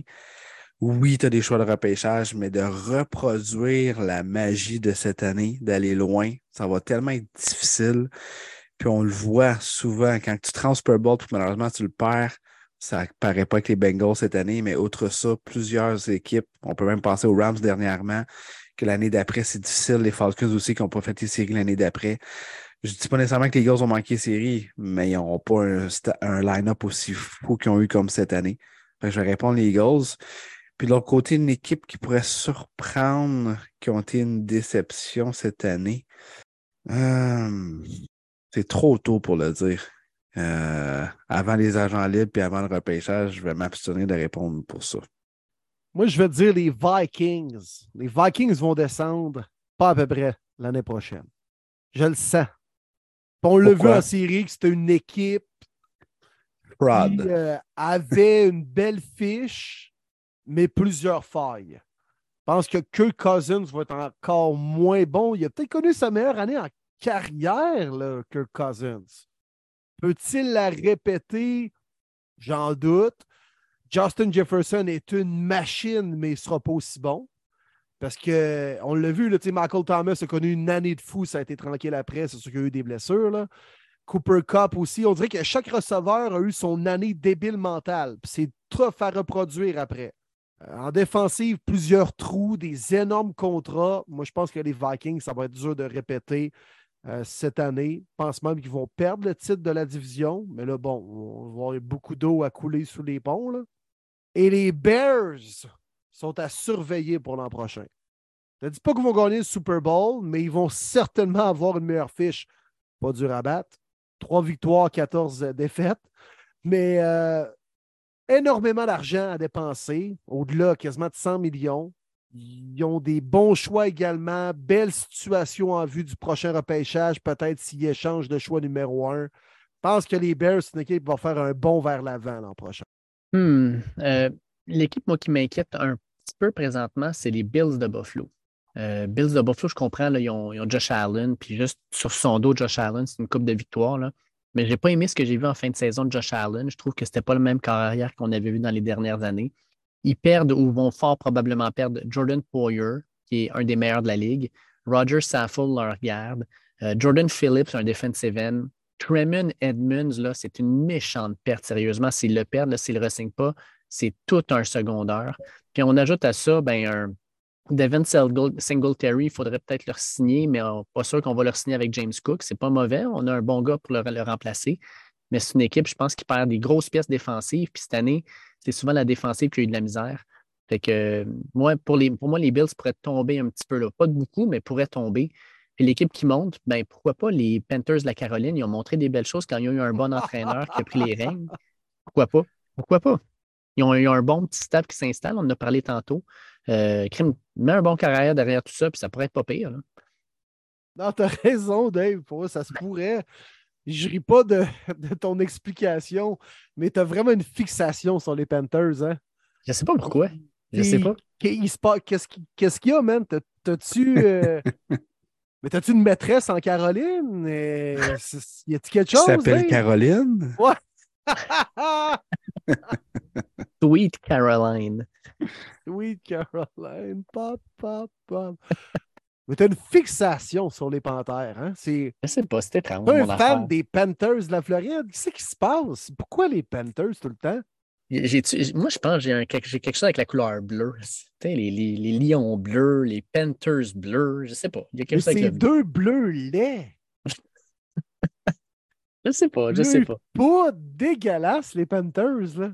Ouais, On ouais. peut même pas appeler ça du bleu, c'est plus du tur- turquoise, même. Je suis un, fan de félins. Écoute, les lions, les panthères. eh, Je, sais, je pense que c'est ça. T'aimes les jaguars aussi, mon calvaire. Ça, c'est mon petit secret. Non, mais avoue, Marty, il y a une fixation sur les Panthers. Dave, il nous le dit pas, là. Mais chez eux, il y a des posters de Jake Delhomme, Aïe. Steve Smith, puis Mushan, Mushan Mohamed. Oh! Julius Peppers, partout. Ah, ça, c'est correct, par exemple. Oh, ouais. Peppers était hot en tabarouette. Je l'ai tellement aimé dans les années Ah, il était 2000. là. écœurant. Mm. Il était Ah, je l'adorais. C'était qui le porteur dans ce temps-là quand il avait été au Super Bowl contre les Pats? Là? Hmm, Hmm. Bonne question. Steve Smith, Jake Delhomme. D'Angelo Williams? Ah, Ah non, pas encore, je pense, pas encore. Lui, c'était le, le, le, le duo qu'il a fait avec Jonathan Stewart. Oui, c'est C'est ça. pas pire, ça. C'est ça. peu- un petit peu avant Cam Newton, eux autres, dans l'époque Cam Ah, je Newton. m'en souviens. On s'en calisse. Bon, on passe à notre jeu. dit. Oui, On s'en va-tu à notre trivia? Ah ouais. Hey, mais juste avant, là, merci vraiment aux gens pour les questions. Hey, Ouais. vraiment. Écœurant, des questions vraiment cool. pertinentes. Puis au moment où l'actualité est un peu plus morte, les gens ont participé. Je trouve ça écœurant. Merci de nous suivre et de collaborer. C'est primant parce que tu dis que les gens aiment ça, avoir un podcast pendant l'off-season, tu sais, qu'on roule, qu'on soit là, puis qu'ils sont là. C'est ça qui est important. Fait que moi, de voir tout ça, ça me donne juste le goût de continuer, puis let's go. Euh, on est là pour vous, les boys, puis euh, les girls aussi. C'est vraiment le fun. 100% d'accord. Fait que, en gros, le, le jeu qu'on s'apprête à faire, c'est simple, c'est qu'on veut construire notre propre organisation. Donc, à tour de rôle, on va choisir euh, une organisation, un casque, un coach, etc., pour bâtir notre équipe. On ne peut pas choisir les mêmes. Et on a 12 catégories. Il faut choisir notre fanbase, il faut choisir l'histoire de notre équipe, il faut choisir notre stade, il faut choisir notre entraîneur, notre coordonnateur offensif et défensif, notre DG, un joueur de franchise, et ça, c'est un joueur de franchise là, all-time. Un propriétaire, une mascotte. On sait que Will va prendre une mascotte qui va ressembler probablement à un lutin. Euh, un logo, l'uniforme, mais plus au niveau du casque, et l'uniforme plus au niveau du chandail. Fait que ça- je pense que ça fait 13 catégories au total. Fait qu'on on y va à tour de rôle. c'est bon, on peut pas reprendre deux fois le même. Hey, J'avais hâte. J'avais hâte, les boys. là. Wow. Ça va être écœurant. Fait qu'on peut déjà dire que pour les propriétaires, euh, je ne sais pas pourquoi, mais j'ai l'impression que Dan Snyder et euh, Jerry Jones sont off the books. Ben, ça dépend. Tant que ça, Jerry Jones, qui a élevé la franchise qui vaut la plus chère sur la planète. Respect à Jerry Jones. Arrêtez. Mais on peut-tu mettre Jerry Jones comme propriétaire, DG et entraîneur? C'est pas mal ça qu'il fait déjà? oui, exact. Ouais. Non, non, mais il est controversé, le bonhomme, là, mais sérieux, respect quand même. Là. Il, Ouais. il veut dire, il a Ben quand oui. même élevé cette franchise-là. Là, puis... Il a fait un petit peu de puzzle avec son équipe. Oui, un petit peu pas mal. Oui, exact. Fait qu'on a décidé qu'on commençait. Fait que euh, c'est de Marty's Team, de Dave's Team et de Wally's Team. Mon équipe, moi, je peux déjà vous dire qu'elle va avoir un uniforme bleu, probablement un félin dessus. C'est sûr. Ah ouais, Pas besoin de dire c'est quel ton casque et ton chandail préféré. Là. On, Ah va le savoir. Ils vont s'appeler les Pantillons. Les Panthers de Les Détroit. Pentium. Les Pentiums. Ouais, Seigneur. fait que pour commencer ça, on a décidé qu'on commençait avec euh, le membre le plus jeune de l'équipe. Tu sais, comme dans tous les jeux, là, on commence toujours par le plus jeune. Et le plus jeune de l'équipe, c'est Will, suivi de Martin, puis suivi de moi. Et à chaque tour, à chaque nouvelle catégorie, ben, on va décaler de une personne. Fait comme ça, tout le monde va pouvoir choisir premier dans une catégorie. Fait que Will, à toi l'honneur, tu dois choisir quel sera ton fan base. Mon fanbase. OK. Euh, je vais choisir celui des. Me laisse le temps, là.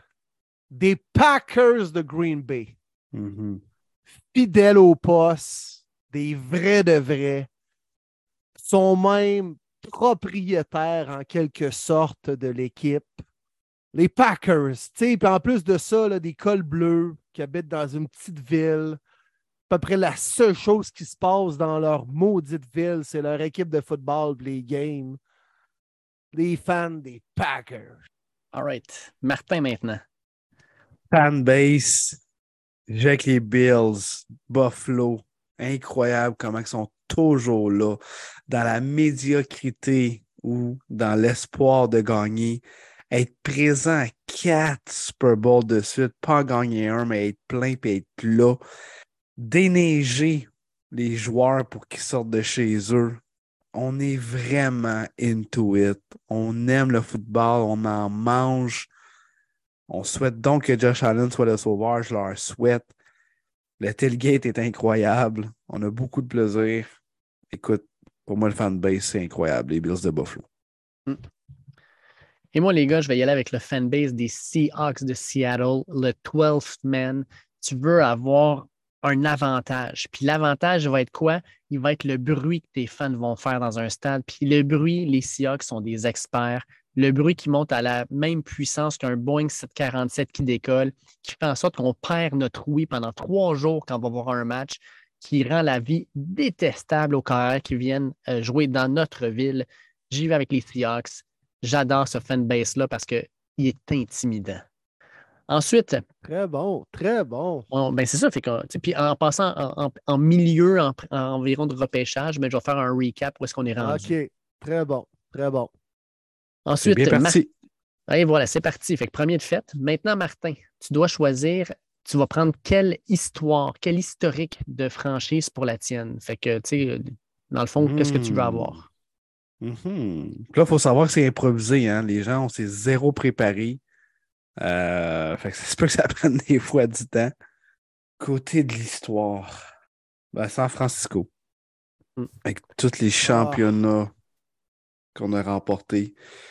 Puis aussi la chance qu'on a eue de passer d'un Joe Montana, top 3 meilleur QB de l'histoire à mes yeux.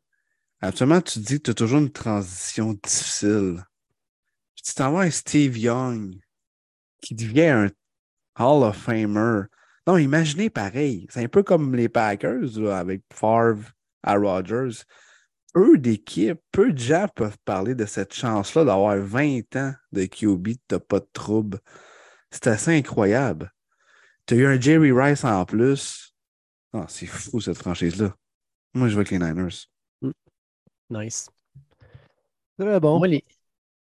Moi, les gars, je vais avec les Dolphins de Miami comme histoire, là, tu as la seule équipe qui a jamais perdu, qui a, fini une saison sans défaite. Tu peux écœurer tout le monde à toutes les maudites saisons avec ça. Tu y remets dans, dans les dents. On est les seuls avec le petit côté, le, petit verre de champagne, esprit, quand la dernière équipe euh, invaincue perd. Tu as le petit verre de champagne comme Ah, vous n'avez pas été capable de faire ce qu'on a fait. C'est une franchise qui a énormément d'histoire. C'est une franchise qui a vu aussi le meilleur corps arrière de l'histoire à ne pas gagner un Super Bowl en Dan Marino. Euh, il y a une historique avec des, des, coachs incroyables, des joueurs incroyables. Euh, non, moi, je vais avec les Dolphins de Miami, messieurs. Moi, je vais y aller, les boys, avec les Texans de Houston. Oh! Arrivé, mais non, c'est pas vrai. Mais non, Simonac. Arrivé en 2002, aucune crise d'histoire. J'étais en train de l'écrire, puis je me disais, je suis en train d'écrire ça pour vrai, moi, là. pour de vrai, les Niners, c'était mon choix. J'avais pensé en plus un peu à cette euh, question-là. Mais je vais prendre les Giants de New York. Grande histoire, les Giants, autant sur le terrain qu'au niveau des entraîneurs. Bill Parcells est passé là, Bill Etchek comme entraîneur défensif, Tom Coughlin. On a développé Lawrence Taylor et No Thomas. Phil Sims, on a gagné des Super Bowls, quatre au total. On a brisé la straight des Pats en 2007 pour écrire l'histoire avec un Eli Manning. On fait Ah, ouais, il est capable de gagner, lui. Puis un de mes joueurs préférés de l'histoire, Michael Strahan. Ils ont, toujours quand même été performants à chaque décennie, les Giants. Une vieille histoire avec beaucoup de Super Bowl. On va prendre les G-Men, moi. Cool, cool. Hey, à date, moi, je trouve ça le fun parce qu'on a six réponses, puis c'est six équipes différentes jusqu'à maintenant. Avec ça, je trouve ça sharp. Ouais.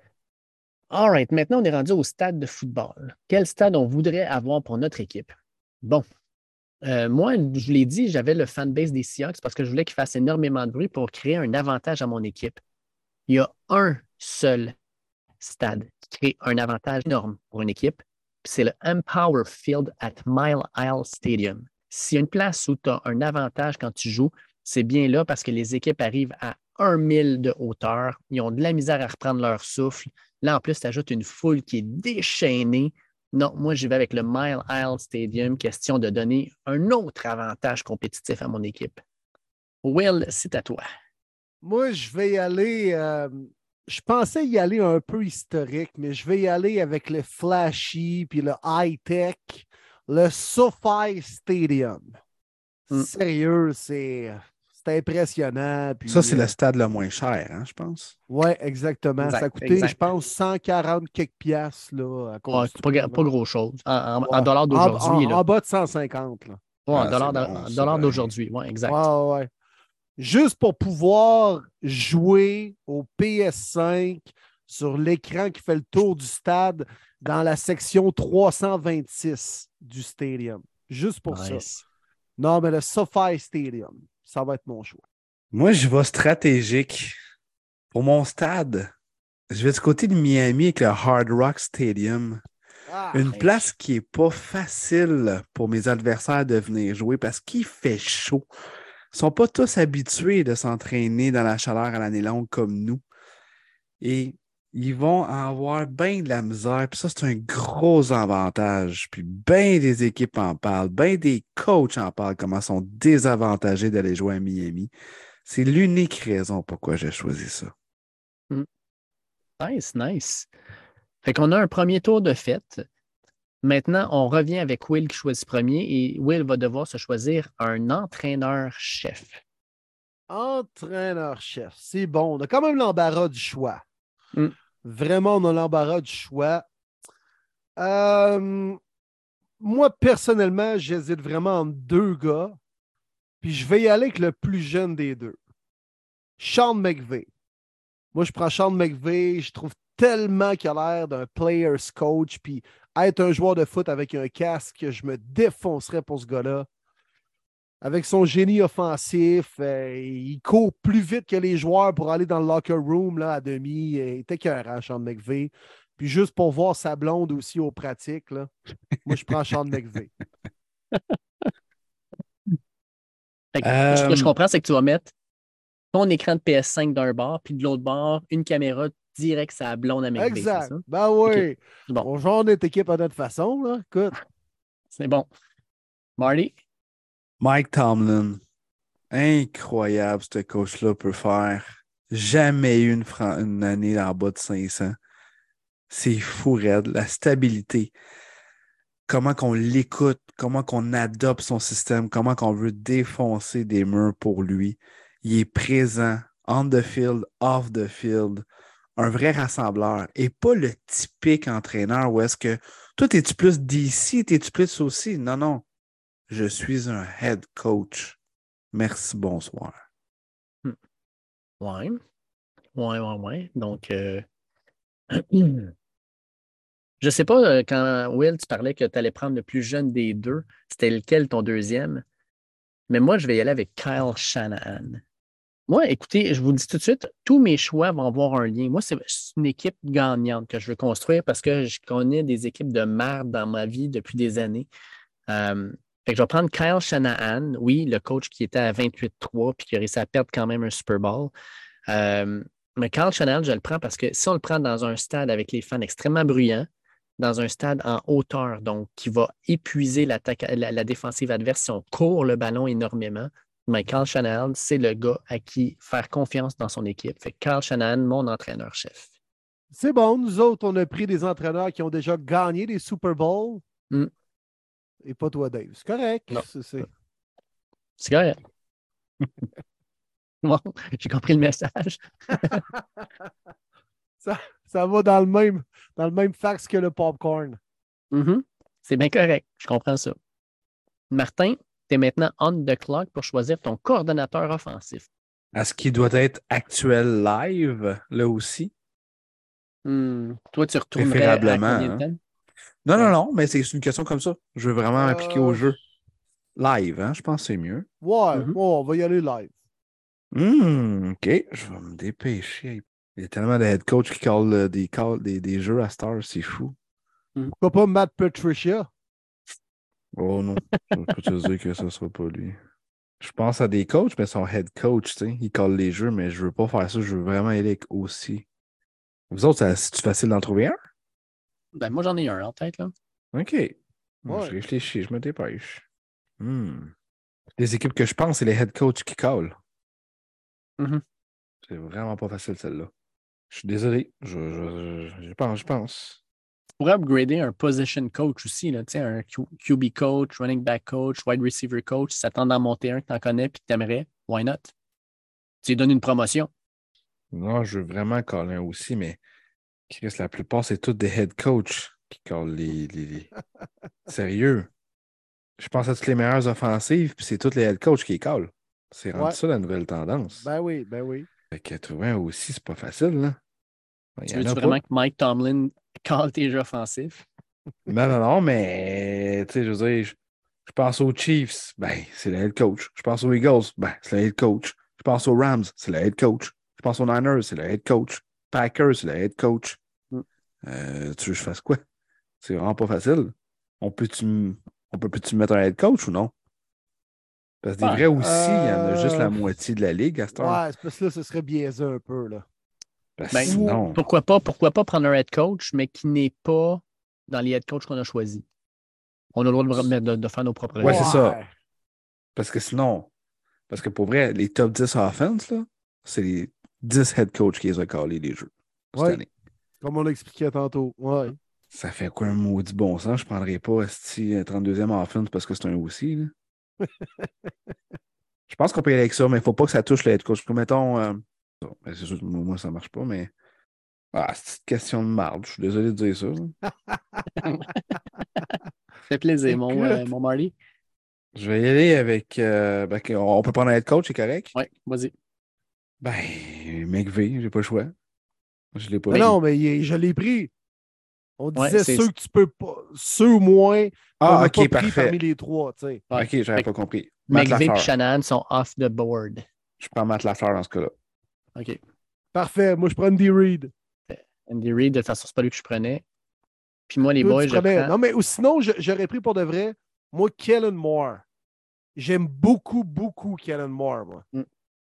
Mais Andy Reid, tu peux le prendre, pour- c'est correct. Mais pour, pour les jeux, de vu que Marty, là, il, a, il a pris euh, un cheat code là, comme au PS5, là, c'est correct. Pas de trouble. Vais prendre Andy Reid avec Sean McVay. Pas de trouble avec ça. Mon Alright. offensive est mieux de performer rendu là. là.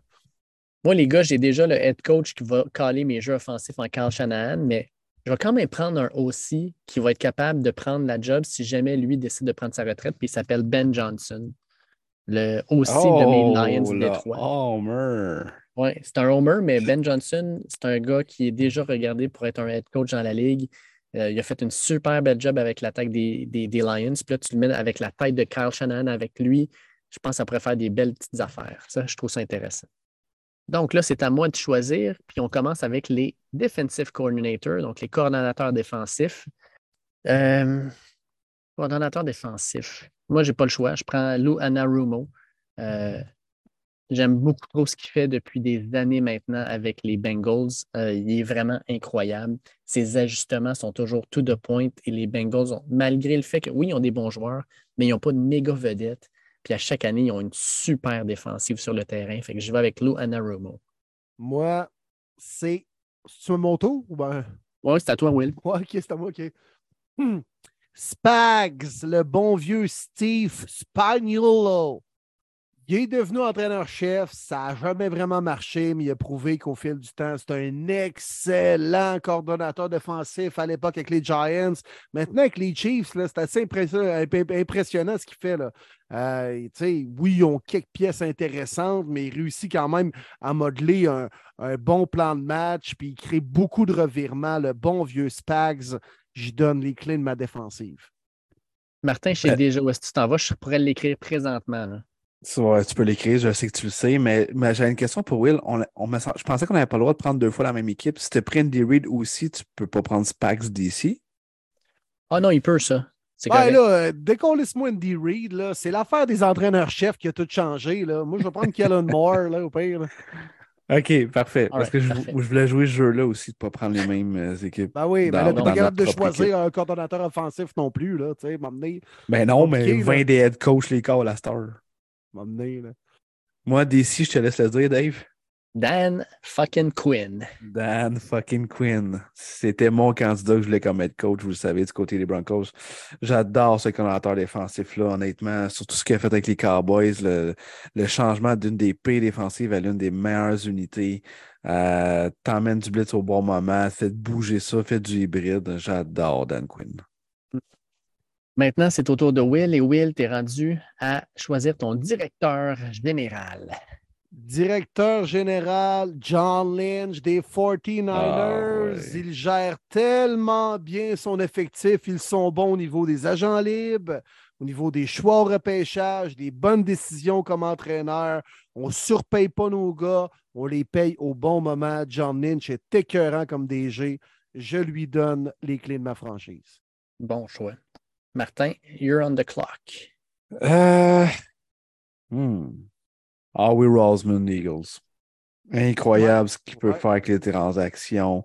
Là, c'est sûr que ça va, être, ça va peut-être moins paraître en 2023, mais quand même, les transactions, tant les vétérans que même au repêchage, je ne peux pas croire que les Eagles ont deux choix de première ronde cette année, malgré tout ce qu'ils ont acheté. C'est hallucinant. C'est mon GM of the Year. Fait que je vois avec Howie Roseman. Hmm. OK. Euh, moi, euh, moi, les gars, euh, je vais y aller avec Brandon Bean. Il a monté cette équipe-là de A à Z avec les Bills. Il a fait les bons moves au bon moment. Euh, ils n'ont toujours pas gagné les Bills. Il manque toujours un petit quelque chose. Puis il y a tellement de choses qui se passent avec cette équipe-là, puis avec la ville de Buffalo qui sont hors de son contrôle. Mais j'aime ce qu'il fait. Je vais avec Brandon Bean. euh, c'est mon choix, moi. Ouais. Très bon. Martin, on the clock, tu dois te choisir un joueur de franchise dans toute la ligue. Actuel, right? Ouais. Mettons, on peut pas dire Tom Brady, est-ce qu'il est plus là? Exemple. Ouais. Fait que mettons que tu vas prendre Pat Mahomes. Euh, j'ai pris, j'ai pas pris, j'ai rien pris des Chiefs. Yes. Ben oui, clairement. Pat Mahomes, j'ai pas besoin d'en parler. Why not? Ouais, c'est ça. Puis il faut y aller avec les équipes, avec ce qu'on a pris, pris jusqu'à maintenant. hein. Oui, exact. C'est pour ça, moi, je les écris toutes. Fait que là, je sais que j'en prends un par équipe. Fait que là, j'ai vu que j'avais rien pris des Chiefs. Fait que c'est sûr je prends Pat Mahomes. Eh, Là, c'est à tabarnouche. Dave. Ouais, c'est à moi. C'est pas facile, hein? Tabarnouche. Là ça, ça devient, là, ça devient compliqué. Là, ça devient compliqué. Qui que je vais prendre comme joueur de franchise? Tabar. Là, Parce que là, je viens d'enlever bien des options. Euh, Ah, j'ai personne d'eux autres. Fait qu'on va y aller avec Justin Herbert. Les Chargers. C'est à toi, Will. Moi, je vais prendre Joe Burrow. Ouais. ouais. Moi, c'est avec la Lou Anarumo, ça m'a coupé cette option-là parce que oh, c'est mon boy. Ouais. Très bon call. Donc, à mon tour maintenant, et cette fois-ci, je dois aller chercher le propriétaire de mon équipe. Oh. Et de mon côté, euh, le propriétaire de mon équipe, ça va être euh, euh, Art Rooney Ouais. avec sa famille. Art Rooney qui a une confiance énorme en son staff, qui s'entoure bien, qui a toujours des. Il y, a, il y a tout. L'organisation, c'est géré avec respect, avec intelligence, avec confiance. J'adore ça. Fait que Art Rooney de mon côté. Will, c'est à toi. Hmm, J'hésite entre deux, mais euh, je vais y aller avec euh, la famille Hunt des Chiefs. Là, depuis le début, de génération en génération, une franchise dans un petit marché qui a toujours tiré son épingle du jeu, géré de main de maître. Je vais y aller avec les Clark Hunt maintenant, mais la famille Hunt en général. Oh, mais attends un petit peu. Ah, C'est là, je m'en allais. Ah. Spagnuolo. Ah! Si, j'avais pas pensé à ça. Ouf. Exact. T'as déjà Chiefs de cocher. Oh, Oh là, ça là. devient intéressant. OK. Euh, je vais y aller avec euh, Madame Virginia Hollis McCaskey, 100 ans, propriétaire des Bears de Chicago, que la famille Hollis à l'époque a acheté pour 100 pièces. Pareil. hein? C'est fou, ça. C'est complètement fou. Un bon investissement. Quand on dit le 100$, piastres, c'est mieux investi de ta vie. là. Hey, t'as un brun bien placé, ça, hein? Toujours bien gérer ça. Tu sais, les Bears, une riche histoire quand même. Puis, euh, on a toujours entendu parler de cette équipe-là, une des plus vieilles de la NFL. De prendre euh, Madame Virginia 100 ans. Respect, là, Calvaire. Elle est née le 5 janvier 1923. Je vais Marty, y aller avec Stan Kroenke. Le gars, il a gagné avec les Rams, gagné avec Colorado Hockey. Puis, ça, je m'y connais moins, mais la crosse aussi, du côté de Colorado. Il a gagné. il y a de l'argent. pas il à a de l'argent. Le- je pense que c'est le deuxième après, évidemment, Walmart qui ont acheté Broncos. Là. Mhm. Puis il a bâti un sale stade. Puis c'est un gagnant. Fuck Stan them picks.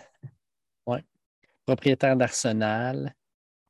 Ouais, il y a, il y a- il y a Il a quelque Ah, il gagné la MLS Cup, euh, propriétaire des Nuggets de Denver dans la NBA aussi. C'est fou, là. Ils gagnent partout. Ouais. Fait qu'avant de rentrer dans les quatre dernières catégories qui représentent l'image de notre concession, euh, je vais faire un léger retour. Fait que Will, présentement, a le fanbase des Packers, l'histoire des Giants, le SoFi Stadium. Il y a Sean McVay comme entraîneur, aussi Kellen Moore, DC Steve Spagnuolo, DG, c'est John Lynch, son corps arrière et joueur de fran- franchise Joe Burrow et la propriétaire centenaire Virginia Alice. Will, un commentaire sur ton équipe? Ça va bien, on a de la stabilité. Je te dirais qu'au niveau de notre entraîneur, on a de la jeunesse, puis au niveau des propriétaires, on a de la vieillesse. Tout est parfait. On a de la sagesse. Oui, exact. Martin, de son côté, les fans, il les a pris des Bills. L'histoire, celle des 49ers. Le stade, le Hard Rock Stadium pour la chaleur et l'humidité. Son coach, c'est Mike Tomlin qui n'a jamais manqué les séries. Son aussi Matt Lafleur parce qu'il a fait un cheat code puis on ne sait pas trop comment il s'est pris. Il a fait gauche-droite, gauche-gauche, AB, AB, AB. Bingo, il y a eu Matt Lafleur. Son DC, Dan Quinn. Son DG, Harry Roseman. Son joueur de franchise, vu que c'était le premier à choisir, c'est clairement Pat Mahomes et son propriétaire, le richissime Stan Kroenke. Martin, commentaire sur ton équipe? J'ai Pat Mahomes. C'est sûr que je gagne. Ouais, j'avoue. J'avoue que c'est winner. Finalement, mon équipe, j'ai le fanbase des Seahawks, un fanbase bruyant, l'histoire des Dolphins. Je joue au Mile Isle Stadium. Mon entraîneur-chef, Kyle Shanahan, mon aussi Ben Johnson, mon DC, Lou Anarumo, mon DG, Brandon Bean, le joueur de franchise, c'est Justin Herbert et mon propriétaire, Art Rooney. Un peu comme Will, j'ai vraiment un, un coaching staff jeune et j'ai un propriétaire quand même assez vieux, mais j'aime beaucoup ce que je vois parce que j'ai beaucoup d'avantages compétitifs dans toute ma structure. On rentre dans la dernière catégorie qui est le look de notre équipe. Ça, ça j'ai hâte. Ça, ça va être le fun. Oui, oui, oui, oui, oui. Fait que mon Will, tu as le first call sur la mascotte de ton équipe. Parce que bien La sûr, dans le look, tu as la mascotte. mascotte. Aïe, aïe, Tu aïe. peux pas me donner les casques en premier? Non, non, je te donne la mascotte. et de- écoute, mascotte. tu as eu le fanbase, le coach, puis le DG en premier. Fait que tu vas pogner la mascotte en premier cette fois-là. Ah, moi, les mascottes, je trouve ça insignifiant. là. Pas autant que le popcorn, là, mais pas loin.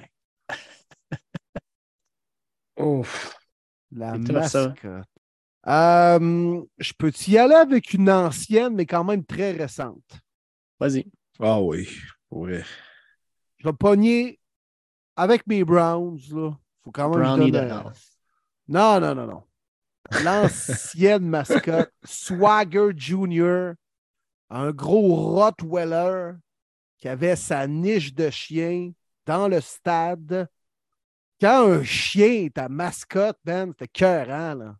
Miles Garrett, il allait tout le temps faire un fist bump au début du match. Puis l'autre, le gros swagger, il donnait un coup de patte. C'était beau. Moi, je vais choisir Swagger des Browns. Martin, c'est ton tour. Moi, je vois Captain Fear du côté de Tampa Bay. Un pirathlète, mais traite, qui peut te stabber one shot avec son épée. Ah, Il y a une sale gueule en Un plus. genre de Jack Sparrow, là. Exact. C'est bon.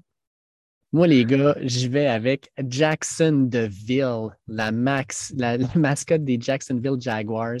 Moi, désolé, mais une mascotte qui se promène en string, puis quand il y a un, Ah quand, ouais. quand il y a un Ça, touchdown, il bon. fait des moves de bassin, là. Moi, j'embarque. J'embarque.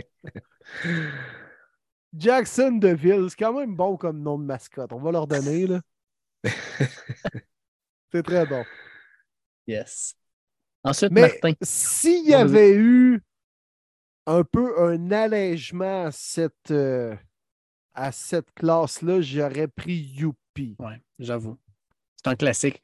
Ou tu prends, euh, comment il s'appelle la mascotte des Flyers de Philadelphie, là? Gritty. Gritty. Ah ouais. Ah ouais, tant, tant qu'à être ridicule, soit aller jusqu'au bout, là, tu sais. J'aurais pris Badaboom des Nordiques. Solide. Non, non, Swagger. Hmm. Wouf, All good. wouf! Parfait, ça. Martin, you're on the clock et euh, tu dois choisir le casque de ton équipe. Je les déteste. Mais c'est un classique. Les Raiders. Ah. Oh my God, celle-là, je la voyais tellement pas venir. Là. Non. Ah, il est solide, Martin. le logo. Ah, il était le cœur. casque, le silver, puis tout. euh, je peux pas, je peux pas le Avec la ligne, man. Puis la ligne noire fou. dans le milieu. C'était cœurant, là. Mm. Ça fait NWA, Easy E. Non, non, il est beau. là. Il est très beau. Ouais. Ouais, ouais, ouais. De mon côté, de mon côté, je vais prendre celui des Bears de Chicago. Moi, j'aime ça classique, tu sais, le gros, la, la couleur bleue, parce que vous savez que j'aime le bleu, avec le gros C orange, juste classique, juste gros C orange. J'aime ça. J'aime vraiment ça. Fait que je vois celui, celui des Bears. J'aurais pris celui des Niners, mais euh, j'ai déjà John Lynch. Euh, parce que moi, je trouve que c'est le plus beau casque dans la NFL. Le rouge et euh, doré, ça mixe bien. Il était cœur. J'aime beaucoup quand même celui des Chiefs, la grille blanche. Je trouve que ça ressort avec le, le casque rouge. Là. Une grille blanche, ça ressort. C'est le fun, c'est cool. Mais euh, je vais prendre lui des Cowboys. Il Ouais. flash, lui, des Cowboys. Là. Il flash. là. Il est gris, Ah, pétant un peu, avec la grosse étoile. Puis je comprends ce que. Oh, les Cowboys! Non, non, leur casque, il était cœur. Puis je vais prendre celui des Cowboys. All right. Et euh, là, je suis en train de regarder un petit peu. C'est moi qui finis avec le chandail.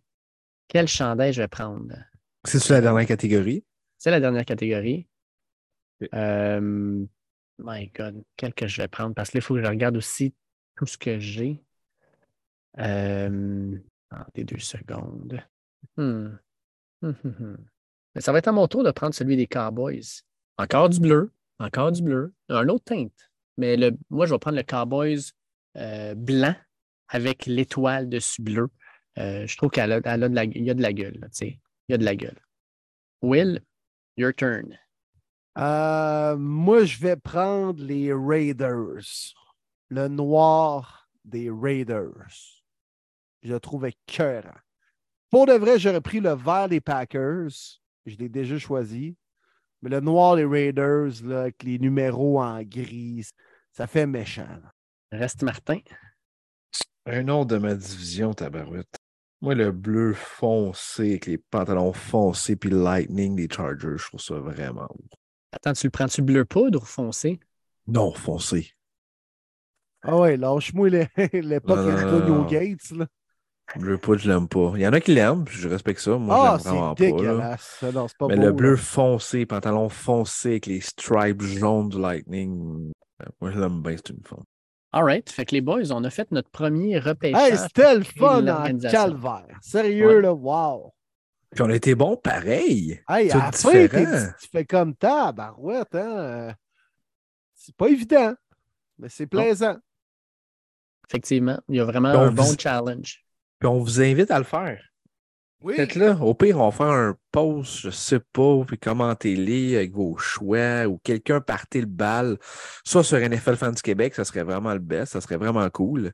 Vous pouvez dire, mettons, euh, tirer de l'idée du podcast, whatever. Tu sais, nous, on ne le lancera pas, on va laisser un fan le lancer, puis on va avoir tout plein de fans te répondre.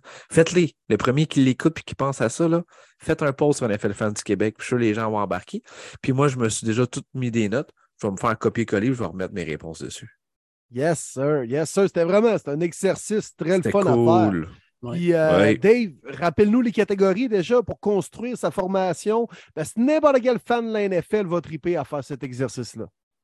Donc, vous devez choisir votre fan base de la NFL. Vous devez choisir quelle est votre histoire, donc votre tradition derrière votre équipe. Vous devez choisir votre stade. Vous devez choisir, bien sûr, votre entraîneur-chef, votre coordonnateur offensif, votre coordonnateur défensif. Vous devez trouver un directeur général, votre joueur franchise, un propriétaire, une mascotte, un casque avec le logo ainsi que le chandail. Il faut comprendre que vous devez choisir des équipes différentes pour chacune des catégories. C'est ce qui rend euh, l'exercice un peu plus compliqué puis plus le fun aussi, on va le dire de même. Mais oui, mais oui, c'est le fun. Puis nous, quand on va poster, évidemment, nos réponses, on va faire comprendre que on était trois, puis il fallait pas prendre les mêmes réponses aux trois, du pourquoi au drôle de la fin. C'est ça. voilà. exact. Parce qu'on aurait tout pris Pat Mahomes, là, tu sais, puis moi, je me serais trouvé un nouveau coordonnateur défensif, ça m'aurait pas tant dérangé, là. Ah non, c'est clair. Mais moi, ce qui me surprend, Will, euh, puis même Martin, il y a quand même quelque chose là-dedans qui me surprend. Mar- vous avez personne de votre équipe. Là. Je regarde, tu as Swagger, tu as, ta mascotte. Ah, j'ai ma mascotte, moi. Ouais. Mais pour, pour toi, écoute, il n'y a absolument rien de ton équipe, Martin. Rien, rien, Non. rien. Non, parce que c'est pour ça que j'ai précisé, on est sur le moment présent. Oui, bon, ben, il n'y a rien que je suis dans mon équipe. Aussi simple Oui. que ça. Non, Moi, mais tu sais, Ben- même Ben si on Johnson. a un attachement avec notre équipe, puis tu sais, ça, on a peut-être des entraîneurs, peut-être des joueurs, mais en même temps, tu sais, au niveau de la mascotte, au niveau des couleurs de l'équipe, je pense pas qu'on prend pour notre équipe parce que euh, les Browns, c'est le plus beau chandail et le plus beau casque de la NFL actuellement. C'est loin d'être le cas, là. Puis j'en Mm. conviens moi-même en étant un fan. Donc, on était assez lucide et objectif pour pas comme trop embarquer dans nos lunettes roses. C'est parfait, ça. Je pense Exact. qu'on était les trois C'est ça qu'il fallait. Ben oui. Ah, le Oui. jeu était parfait. pour. C'était excellent. Yes. Fait que les gars, moi, euh, j'annonce à nos auditeurs que s'ils ont des idées pour des jeux comme ça, qui veulent nous faire euh, jouer, on, va faire les cobayes, ça va nous faire plaisir. Euh, Envoyez-nous vos idées. Les meilleures idées seront retenues justement pour faire un jeu comme ça sur chacun des podcasts d'ici le mois de mai. On, a, on va toujours avoir un petit peu de temps pour faire ça.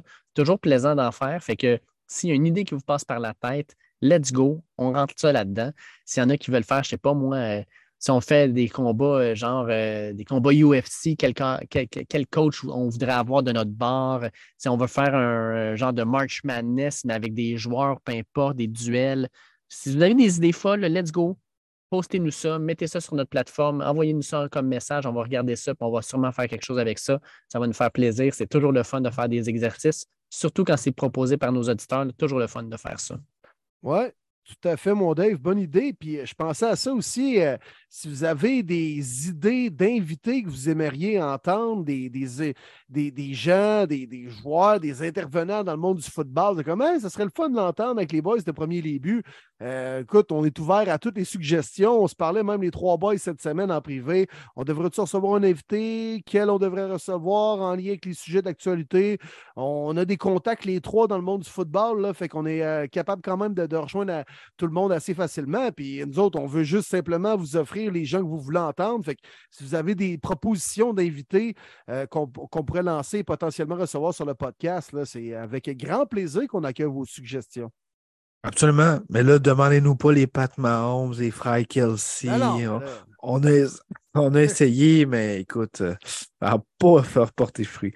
Mais non, sans farce, euh, on, on essaie de plus en plus de nous faire faire des contacts, de- d'avancer dans ce projet-là avec vous, puis de vous, vous amener vraiment des invités de qualité. On a beaucoup de bons collaborateurs.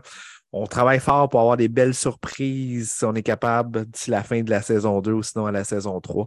On, on s'en reparlera, mais évidemment, on est ouvert à tout. Puis, euh, on va un peu d'actualité, évidemment, que les semaines à venir. La semaine prochaine, c'est la fameuse Combine. Fait que c'est sûr qu'on va Mhm. mettre la table là-dessus. Euh, Dave va avoir un segment spécial là-dessus. Y avoir plus d'actualité aussi, plus de choses. Puis, n'oubliez pas, le Combine, souvent, c'est l'endroit où ce que des grosses transactions sont conclues, des ententes, mais ils les annoncent juste pas parce qu'ils veulent laisser le spotlight aux jeunes. Puis, la semaine d'après, ils les annoncent, mais les, mais les, les trucs se sont dits et faits souvent à Indianapolis lors du Combine. J'ai vraiment hâte de voir les différentes rumeurs qui vont sortir. Hum, mais hein, ça va être vraiment fait. intéressant. Puis on a notre chum Mathieu Bergeron qui va y être, puis l'autre Québécois, Sidissa aussi, de Eastern Michigan, qui va être là aussi. Fait qu'on va suivre nos deux Québécois. Première fois de l'histoire qu'on a deux gars de la belle province qui vont être à Indianapolis. Ah, incroyable. En plus, un de nos collaborateurs, puis si vous ne l'avez pas encore écouté, allez euh, euh, jeter un coup d'oreille. Un coup d'œil, un coup d'oreille. Sur l'entrevue de Mathieu Bergeron avec euh, les boys de Premier Début la semaine dernière au podcast. On parle entre autres du Combine. Puis si vous avez manqué ça, c'est disponible en rattrapage sur toutes les plateformes, sur Spotify. Alors, allez, allez écouter ça. Sérieux, c'est bon à, à tout moment, à toute heure de la journée. Ça va être bon jusqu'au Combine. Puis euh, Mathieu, encore généreux de son temps. Puis euh, on a bien hâte de le recevoir à nouveau après le Combine. Euh, Déjà, juste de courir en T-shirt devant à peu près 600 personnes qui te regardent, ça doit être un peu stressant. Moi, il n'y a personne qui me regarde dans la rue quand je cours. Pour les peu de fois que je cours durant une année, puis je suis quand même stressé déjà. Et merci encore une fois, NFL Fans du Québec. euh, du Québec, oui, c'est bon, peut bien rendre du temps pour que je dise ça. NFL, NFL Fans du Québec, désolé.